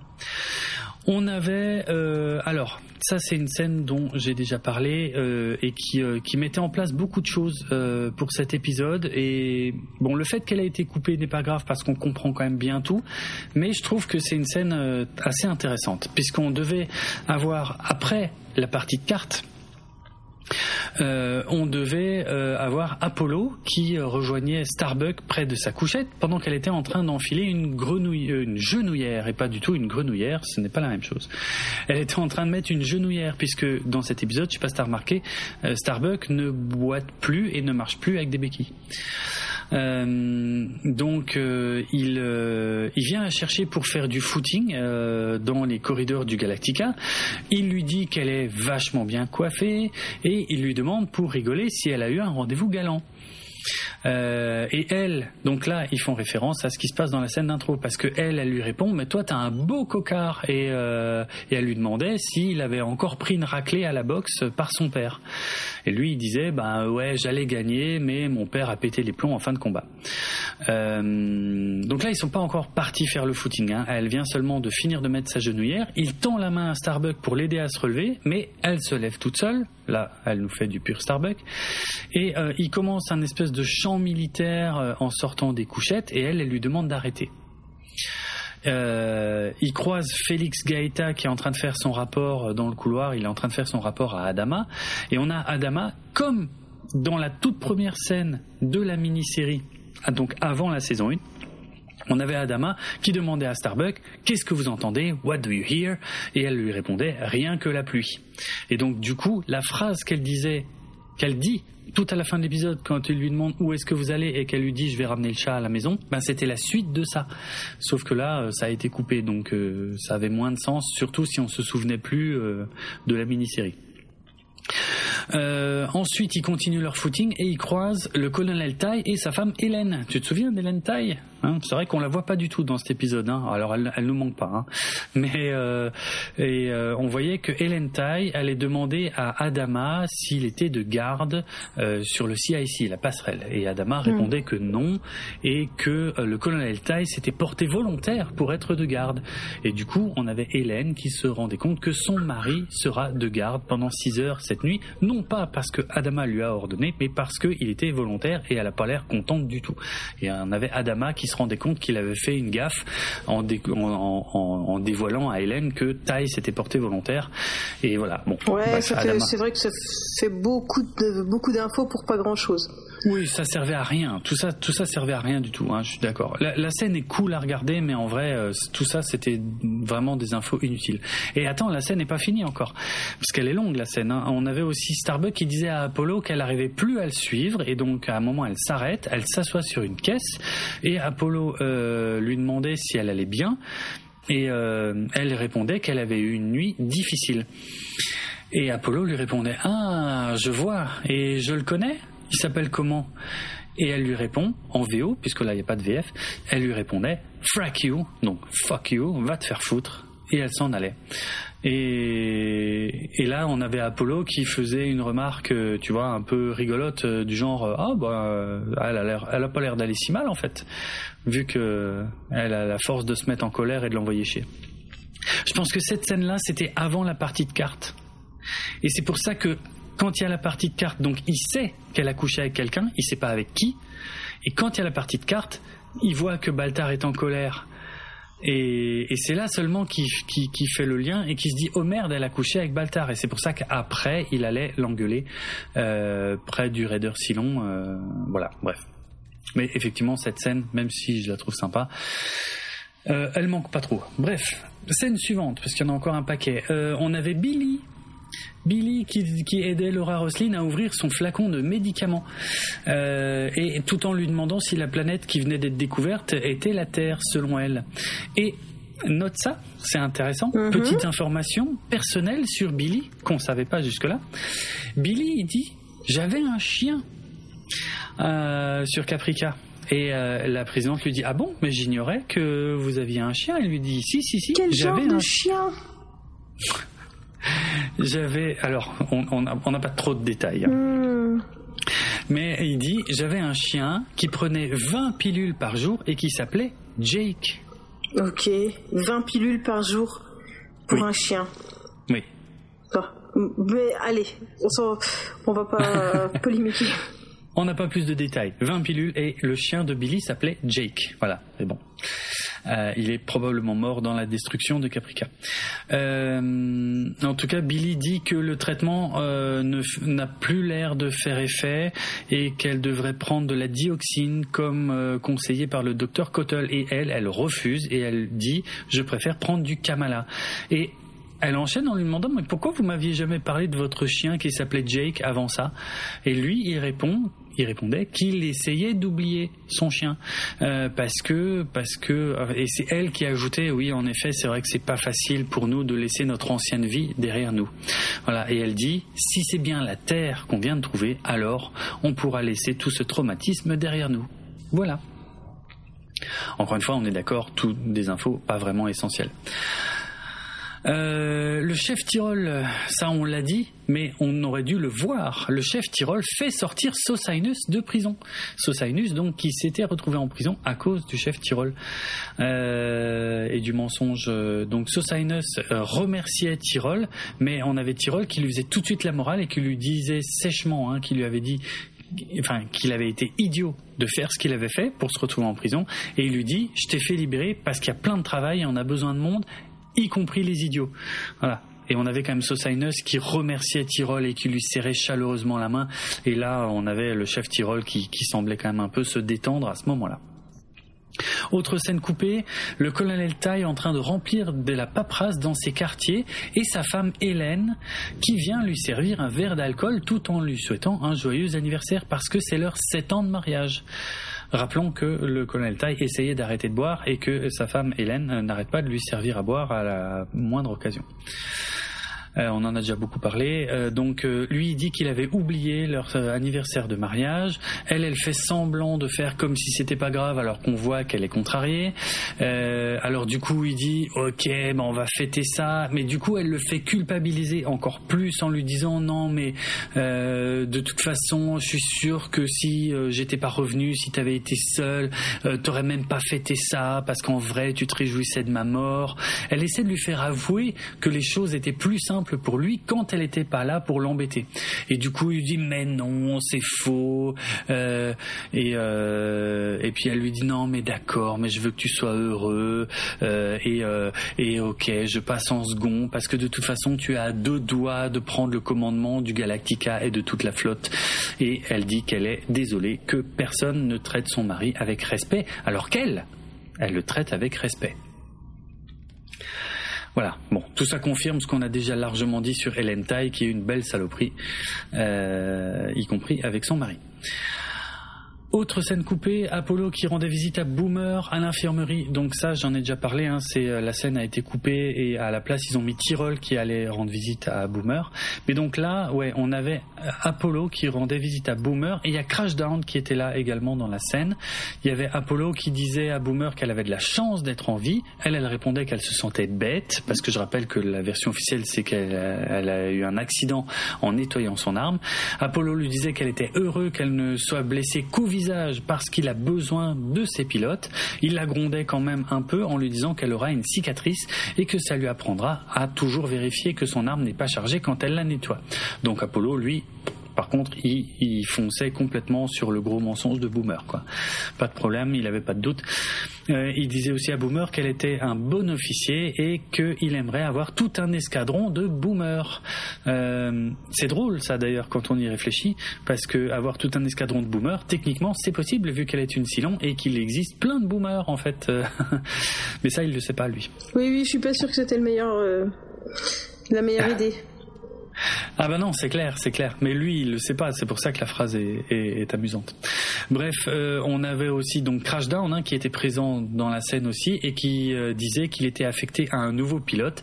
Et quand il quittait la chambre, il lui disait qu'il aimait pas ce pilote. Euh, que le pilote en plus s'appelait Karma et il disait j'aime pas ce pilote parce qu'il porte malheur voilà et et c'était en sortant qu'il sortait qu'il croisait le chef Tyrol qui arrivait. Euh, bon, tout ça ne servait à rien puisque l'interaction avec le chef Tyrol était euh, beaucoup plus intéressante et beaucoup plus lourde de sens pour euh, Boomer. Autre scène coupée, on a le colonel Tai qui discutait avec la prêtresse Elocha. Alors ceux, ceux deux-là, je crois pas qu'on les a déjà vus discuter ensemble, en plus dans la série. Ouais, on les voyait discuter Tai et Elocha en train de marcher dans un corridor du Galactica. Et euh, il demandait à Elocha pourquoi l'humanité avait quitté Kobol. Et elle, elle lui expliquait que c'était parce qu'un dieu avait voulu être supérieur aux autres dieux et que ça avait déclenché une guerre. Euh, et donc, euh, on avait numéro 6 qui était juste derrière avec Baltar et qui disait à Baltar non mais ça c'est du blasphème parce qu'en fait il n'y a qu'un seul dieu et pas plusieurs. Je rappelle que les coloniaux sont polythéistes alors que les Silons semblent être monothéistes. Euh, Starbuck, on avait aussi Starbuck et Apollo qui se croisaient dans le couloir en se lançant un regard très gêné. Euh, et on voyait Baltar qui demandait à parler à Starbuck. Euh, donc ils s'éloignaient juste Baltar et Starbuck et on restait, la caméra restait au niveau d'Apollo qui les regardait de loin pendant quelques secondes avant de continuer son chemin. et, Starbuck n'a pas l'air d'avoir envie de discuter avec Baltar. Hein. Starbuck disait à Baltar, oh, je suis occupé. Baltar disait oui, moi aussi je suis occupé. Et Starbuck dit bon ben ouais ben euh, j'étais bourré, voilà, j'étais bourré. Baltar lui dit oui ben moi aussi j'étais bourré et il s'excusait d'avoir été mal poli avec elle la veille lors de la partie de cartes. Mais par contre il avoue qu'on ne l'avait jamais pris pour un autre et elle lui dit que à elle non plus ça ne lui était jamais arrivé. Voilà. Euh, par contre, quand elle dit à moi non plus, enfin moi non plus, ça ne m'est jamais arrivé, on ne sait pas exactement de quoi elle parle en fait. Est-ce que est-ce qu'elle parle du fait de l'avoir pris pour un autre? Ou est-ce que elle parle du fait qu'elle était bourrée quand ils ont eu une relation sexuelle? Ou je ne sais quoi. Bon bref, c'est pas très clair. En tout cas, lui, il répond Dieu merci au singulier, comme les Silons, Donc là, euh, petite faute de la part de Baltar qui se dévoile un peu. Et elle, elle s'en allait en levant les yeux au ciel, genre il me fait vraiment chier ce con. Voilà quoi. Donc encore une fois, la scène est vraiment sympa à regarder, mais en vrai, elle nous apprenait vraiment pas grand-chose. Euh, encore une scène coupée, Gaius Baltar qui se change avant de, partir à bord du Raptor pour aller sur euh, Kobol, enfin la planète en tout cas qu'on soupçonne d'être Kobol, et il disait à numéro 6 qu'il voudrait passer un peu de temps seul quand il sera sur la planète, et il la supplie de d'être un peu laissé tranquille et seul euh, quand il sera sur Kobol, et il lui dit non mais c'est pas toi, euh, euh, c'est moi le problème et tout, et elle, avait l'air furax, et lui disait oui mais je me me sens oppressé par notre relation et de toute façon ce sera juste le temps de ce voyage. Et il disait aussi tout sera différent quand je reviendrai et là on pourra discuter. Et on avait numéro 6 qui, qui, qui avait l'air vraiment en colère et elle disait ouais ben on a vraiment beaucoup de choses à dire à se dire toi et moi. Euh, et il la remerciait pour sa compréhension. Il essayait de l'embrasser mais elle elle reculait au moment euh, voilà euh, de l'embrassade et puis finalement il l'embrassait dans les cheveux et il s'en allait. Voilà, avec une numéro 6, donc euh, en colère. Euh, alors, fait intéressant, il y a encore trois scènes couplées supplémentaires que tout ce que je viens de décrire là, mais qui sont dans les bonus de l'épisode suivant. Donc il y a en plus des 12 minutes que je viens de mentionner, il y a encore 4 minutes et quelques euh, de scènes de coupées qui auraient dû être dans cet épisode-là que je vais vous décrire tout de suite pour terminer. Euh, donc euh, une une scène. Alors c'était quoi? C'était ah oui c'était une version longue de la scène où la présidente vient s'informer du nombre de morts dans le Raptor et de l'existence du plan de Starbuck pour détruire le base ship des Cylons, ce qui mettait Apollo en colère parce qu'il n'était pas au courant. Mais en fait ce qu'on voyait en plus dans ces morceaux coupés, c'était que Laura était surprise que l'opération inclut le fait que le raider Silon soit détruit. Et oui, parce que je rappelle que Laura, elle voudrait bien utiliser le raider Silon pour aller récupérer la flèche d'Apollon sur Caprica. Et là, elle apprend que le raider va être détruit. Euh, et Adama lui rappelait que euh, le raider était donc un atout militaire et que c'est lui qui décide de ce qui va advenir de ce raider. Voilà. Et que Laura quittait la pièce en demandant à Apollo de la tenir au courant de la suite. Parce qu'elle est vraiment inquiète, parce qu'elle a vraiment besoin de ce raider Silon. Outre scène coupée euh, qui figure dans les bonus de l'épisode suivant sur les Blu-ray et sur les DVD, on, avait la version longue de la scène où Billy gronde Roslyn euh, parce que euh, il lui rappelait qu'elle s'était engagée à ne pas interférer dans les affaires militaires. Et Billy euh, ne voulait pas entendre parler des dieux. Et et pourtant enfin et, Laura le relançait lui disait ok allez allez au bout de vos idées pourquoi vous me dites ça? Et Billy disait mais les dieux n'ont pas empêché l'Holocauste qui ont causé la mort de milliards de personnes sur les douze colonies. Donc, lui, il a, il en a rien à faire des plans des dieux ou des soi-disant dieux. Voilà. Et euh, à la fin de cet échange, on avait Apollo qui arrivait dans la pièce avec de nouvelles informations sur le plan de Starbuck. On voyait Billy qui sortait, mais avant ça, euh, la présidente qui remerciait Billy pour son honnêteté sur la religion. Voilà. Troisième et dernière scène coupée qui figure dans les bonus de l'épisode suivant, on avait Laura qui disait à Apollo que le plan de Starbuck n'était pas très rationnel. Euh, et, euh, et euh, ça plaisait pas beaucoup à Apollo qui dit que c'est son plan à elle la présidente, qui n'est pas rationnelle. Et du coup, Laura euh, commençait à, expliquer que non, non, non, euh, pour euh, elle, ce qu'elle pense, les conclusions qu'elle en a fait, pour elle, ça découlait de plusieurs faits. Alors, premier fait, les écritures disent que les coloniaux viennent de Kobol et visiblement, ils viennent de découvrir Kobol. Donc, pour elle, ça a du sens. Deuxième point, les écritures disent qu'il y a un opéra et un forum sur Kobol et visiblement, ils viennent d'en découvrir les ruines. Donc, pour elle, c'est pas juste euh, bah, des affabulations, quoi. Pour elle, c'est des faits. Et elle disait, troisième point, les Écritures disent qu'un leader mourant leur montrera la voie et qu'elle est en train de mourir. je rappelle, indice pour les trois questions, hein, je rappelle que Apollo le savait déjà. Donc c'était pas le moment où elle lui révélait ça. C'est arrivé plutôt dans la saison. Mm-hmm. Donc Apollo, lui, répondait qu'il était officier de la flotte coloniale, qu'il a juré d'obéir aux ordres de son commandant, et donc il n'a pas l'intention de déshonorer l'uniforme qu'il porte. Et Laura lui disait, ouais, bah, vous êtes bien le fils de votre père. Voilà. Et, euh, et lui il répondait bah, j'espère que c'est pas une insulte et elle répondait non c'en est pas une. Elle le, elle le remercie pour le temps qu'elle lui accorde et avant de partir lui il dit qu'il y a quelque chose de puissant dans ce qu'elle dit à propos de, de ses visions et de tout ça mais que ce n'est pas lui c'est pas Apollo la personne à convaincre. Donc il lui souhaite bonne chance pour convaincre son père et il s'en va. Et là on avait Billy qui revenait dans la pièce, qui demandait comment ça s'était passé. Elle ne répondait pas. Et euh, Billy demandait s'il devait faire venir une navette pour qu'elle retourne sur le Colonial One. Et c'est là qu'elle répondait non. Euh, par contre, faites venir Starbuck. Voilà. Et donc la conclusion qu'on pouvait tirer de cette dernière scène coupée, c'est qu'en fait Apollo est indirectement responsable d'avoir donné l'idée à la présidente de faire appel à Starbuck pour désobéir. Parce qu'en gros, elle a essayé de le faire, euh, de convaincre Apollo, qui a dit non, mais je ne suis pas la personne à convaincre. Et c'est suite à ça qu'elle s'est dit ah bah tiens, il a raison, je vais peut-être plutôt demander à Starbuck. Voilà. Voilà pour les scènes coupées. J'ai encore quelques anecdotes. Euh, anecdotes musicales. Euh, toute la scène d'introduction de cet épisode euh, est illustrée par un morceau de musique qui s'appelle Passacaglia, euh, qui est souvent un des morceaux préférés des fans de Battlestar Galactica et qui est effectivement un des meilleurs morceaux de la bande originale de Battlestar Galactica.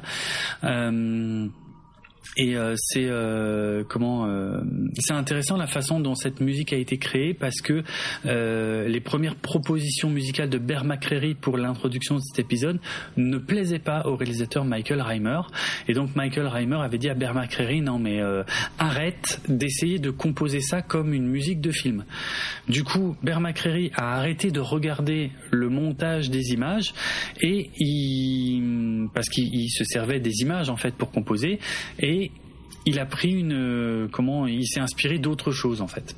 Et maintenant je vais expliquer en deux mots aussi le, le titre de ce morceau, Passacaglia. Euh, le Passacaglia, en fait, c'est un terme musical euh, qui euh, qui se dit passacaille en français. Il y a voilà, il y a un terme français qui veut dire ça, c'est la la passacaille et la passacaille, c'est un genre musical qui était très populaire en Europe au XVIIe et au XVIIIe siècle, qui avait été un, importé par les marins qui venaient d'Inde ou d'Espagne. Une passacaille. de... Euh, une, une passacaille, c'est une pièce à trois temps au rythme lent. Et euh, à la Renaissance, la passacaille, c'était une musique très populaire euh, où les nobles euh, dansaient euh, sur de la passacaille. Voilà, c'est ça que veut dire passacaglia. Et effectivement, c'est un, un morceau assez lancinant, assez lent, qui est très joli dans la série. Autre anecdote euh, purement technique, euh, tout à la fin de l'épisode, au moment où Starbuck fait son bon PRL, on peut entendre des percussions qui viennent du générique de la série. Hein. Je rappelle que euh, la deuxième partie du générique, c'est des grosses percussions, ok? Sauf qu'il y a eu une erreur sur les tout premiers DVD américains parce que euh, les percussions qu'on entendait lors de ce passage venaient de la mini-série de 2003 et donc de la bande originale euh, composée par Richard Gibbs pour la mini-série. Sauf que euh, c'était pas c'était c'était pas ces percussions là qui auraient dû y avoir, ça aurait dû être les percussions du générique de la saison 1, donc euh, qui sont pas les mêmes que ceux qu'on entendait dans la mini-série de 2003. Et sur son blog, Bear McCreary avait expliqué que cette erreur des toutes premières versions des DVD américains avait été corrigée sur les versions suivantes et que l'erreur n'était pas présente dans, euh, sur les DVD qui avaient été vendus dans le reste du monde et que l'erreur n'est pas non plus présente sur les Blu-ray, quelles que soient les éditions. Euh, en fait, ce qui s'était passé, c'était que euh, ah, je cherche son nom alors que je l'ai sous les yeux. McCreary avait composé quelque chose pour ce passage du bon PRL, mais les producteurs n'aimaient pas ce qu'il avait composé et du coup ils avaient remplacé ça de façon temporaire par les percussions de la de bah, par, par, par les percussions du générique en fait. Et euh, voilà, c'est pour ça que c'est pour ça qu'il y a ça. Et par contre, il a aucune idée de comment les percussions du générique ont pu être remplacées par des percussions de la mini-série sur les premières versions des DVD américains. Et euh, je vous mettrai le lien dans les euh, notes de l'émission, mais sur le blog de Bear McCreary, il y a même des extraits à télécharger qui permettent de comparer toutes les versions, en fait, qui permettent de comparer trois versions de la scène.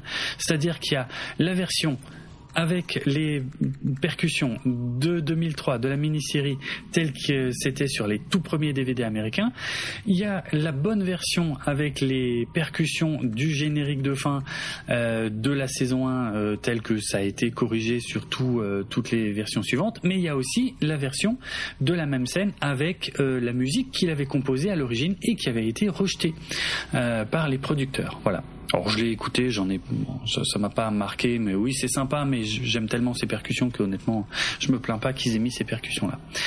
Euh, allez, avant dernière anecdote, Ronald Dimour a expliqué sur son blog qu'il y a une incohérence sur le fait que les 13 colonies ont quitté Kobol il y a environ 2000 ans, sans qu'on ait des informations précises sur ce qui s'est passé à l'époque. Parce que si les 13 colonies avaient quitté Kobol, c'est qu'elles maîtrisaient les voyages dans l'espace.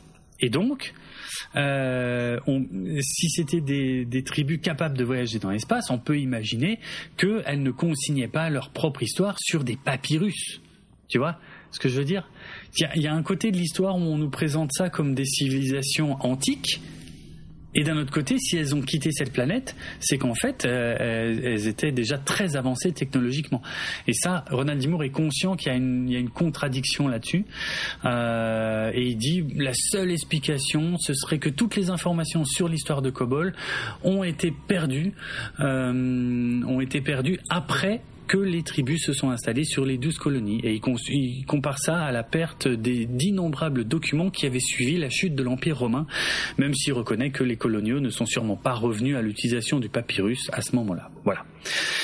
Dernière anecdote, dans une version préliminaire du script, la prêtresse Elocha précisait que les prêtres n'ont pas le droit de se rendre sur Kobol depuis que la planète a été abandonnée par les humains, mais euh, elle précise que ça lui paraît étrange. Bon, voilà, ça, ça, n'avait aucun intérêt.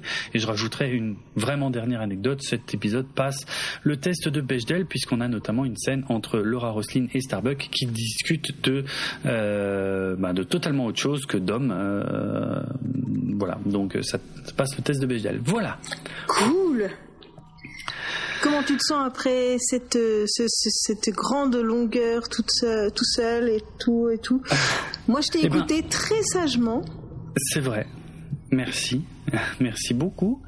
Eh ben, écoute, je t'en remercie et puis on va, euh, on va essayer de conclure cet épisode parce qu'on est déjà, euh, on est long hein, et on avait beaucoup de choses, on le savait. Mais euh, voilà, on va donner les réponses aux questions. Qu'est-ce que t'en penses? Eh ben, j'en pense que oui, c'est une bonne idée. Ok. Alors, ce que je te propose de faire, je vais reposer les questions et tu Mhm. vas nous donner les réponses. Eh ben, ça Hein? marche. Comme je ça, ça nous changera un peu. Il remonte en haut du conducteur. Alors absolument, et comme je l'ai dit déjà plusieurs fois, ça bug. Je sais pas pourquoi ça bug Mais comme c'est ça. pas grave, en attendant. Hmm.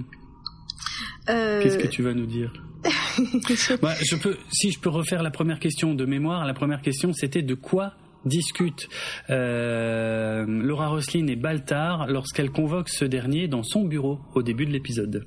Quel était le sujet de la conversation? Eh bien, ils discutent, et vous l'aviez sûrement, Oui. de l'instauration d'une monnaie. Eh oui, Ouais, c'est vrai. faut-il ou non remettre ce système économique en place? Mhm. Bah ouais, c'est bien d'y penser, c'est vrai. C'est vrai. Alors euh, oui, si t'as quelque chose à échanger, euh, probablement. Ah bah forcément. Hein, voilà quoi. Forcément. Après, s'ils retrouvent une planète, pourquoi pas? Ouais, mais même au sein de la flotte, je pense que ça peut servir. Mais bon, Bah, peut-être qu'on aura d'autres. il y avait quand même, euh, j'ai envie de dire le méchant. Euh, comment il s'appelait? Tom Zarek. Oui, qui, Oui. qui expliquait qu'en fait le système il était complètement euh, inadapté à la situation actuelle, que ça servait Ouais, à rien vrai. de le garder. Mm. Donc euh, voilà. C'est vrai, c'est vrai. On peut faire un lien entre ces deux éléments. Est-ce que tu as retrouvé la question 2 Oui, oui, oui. Alors la question numéro 2, c'était pendant la partie de cartes au début de l'épisode. On avait Baltar qui disait à Starbuck, il faut maintenir un minimum de bienséance à moins que l'on soit à bord. Et ma question c'était à bord de, quoi, Voilà. Alors, eh bien, qui a trouvé il fallait répondre à bord du vaisseau pirate. Ouais, à bord d'un vaisseau pirate. Eh oui, on n'est pas à bord d'un vaisseau pirate. En gros, on n'est pas chez maman ici, quoi. oui, c'est. Tu te calmes. pas dit comme ça, mais oui, c'est une, une, assez bonne interprétation de cette phrase. Mm, ok. Voilà, et question numéro 3. Ah, pardon. Ouais, ça... Non, mais sachant que c'est lui qui est complètement bourré pour le coup, donc sa question n'avait pas de sens. Bref. Oui, question numéro 3. Euh, je l'avais dit, hein, Laura dit à Starbuck que jusque-là, seules trois personnes étaient au courant de son cancer. Or, les scénaristes de l'épisode, ou le scénariste en l'occurrence, puisque c'est Ronald Dimour en plus, c'est pas n'importe qui, s'est trompé, puisque ce ne sont pas trois personnes qui sont au courant du cancer de Laura Roslin, mais quatre. Mais bien quatre, et, et j'avais donné un indice. Ah oui, et un gros, dès le départ. Alors, qui sont ces quatre personnes Je ne le savais pas. Donc, il y a Billy, parce que bien sûr, Billy, on vous l'a dit, il est omniscient et il sait tout, il voit tout, il est partout. C'est pas du tout pour ça, mais c'était à lui qu'elle l'avait confié en premier, hein, dans la saison. Oui. Lee Eh oui, Apollo, elle l'avait, eh l'avait dit, c'était dans un épisode, c'est vrai. Et le chat bah oui, la prêtresse Elocha. Voici la troisième euh, personne eh dont on se doutait, hein, puisqu'on l'a dit, on l'a répété. Elle l'a su il y a pas longtemps, elle. Hein, ça a été une des dernières au courant. Ouais. Et enfin le quatrième. Eh ben le docteur, forcément. Eh ben oui, le docteur Cottle, c'est vrai, faudrait pas l'oublier, le docteur Cottle. Lui, il est au courant et pas qu'un peu, parce qu'il arrête pas de gronder Laura euh, pour qu'elle prenne ses médocs. Et voilà. Ne fait pas. Donc ça fait bien 4. Ça fait bien 4, effectivement. Et non pas 3. Voilà. Alors on espère que vous avez trouvé les bonnes réponses euh, mhm. ou qu'on vous a donné les bonnes réponses parce que vous ne les avez pas trouvées, c'est possible aussi. Hein. Peut-être. Et puis, est-ce que cette formule vous convient ou vous convient pas? Ouais, dites-nous.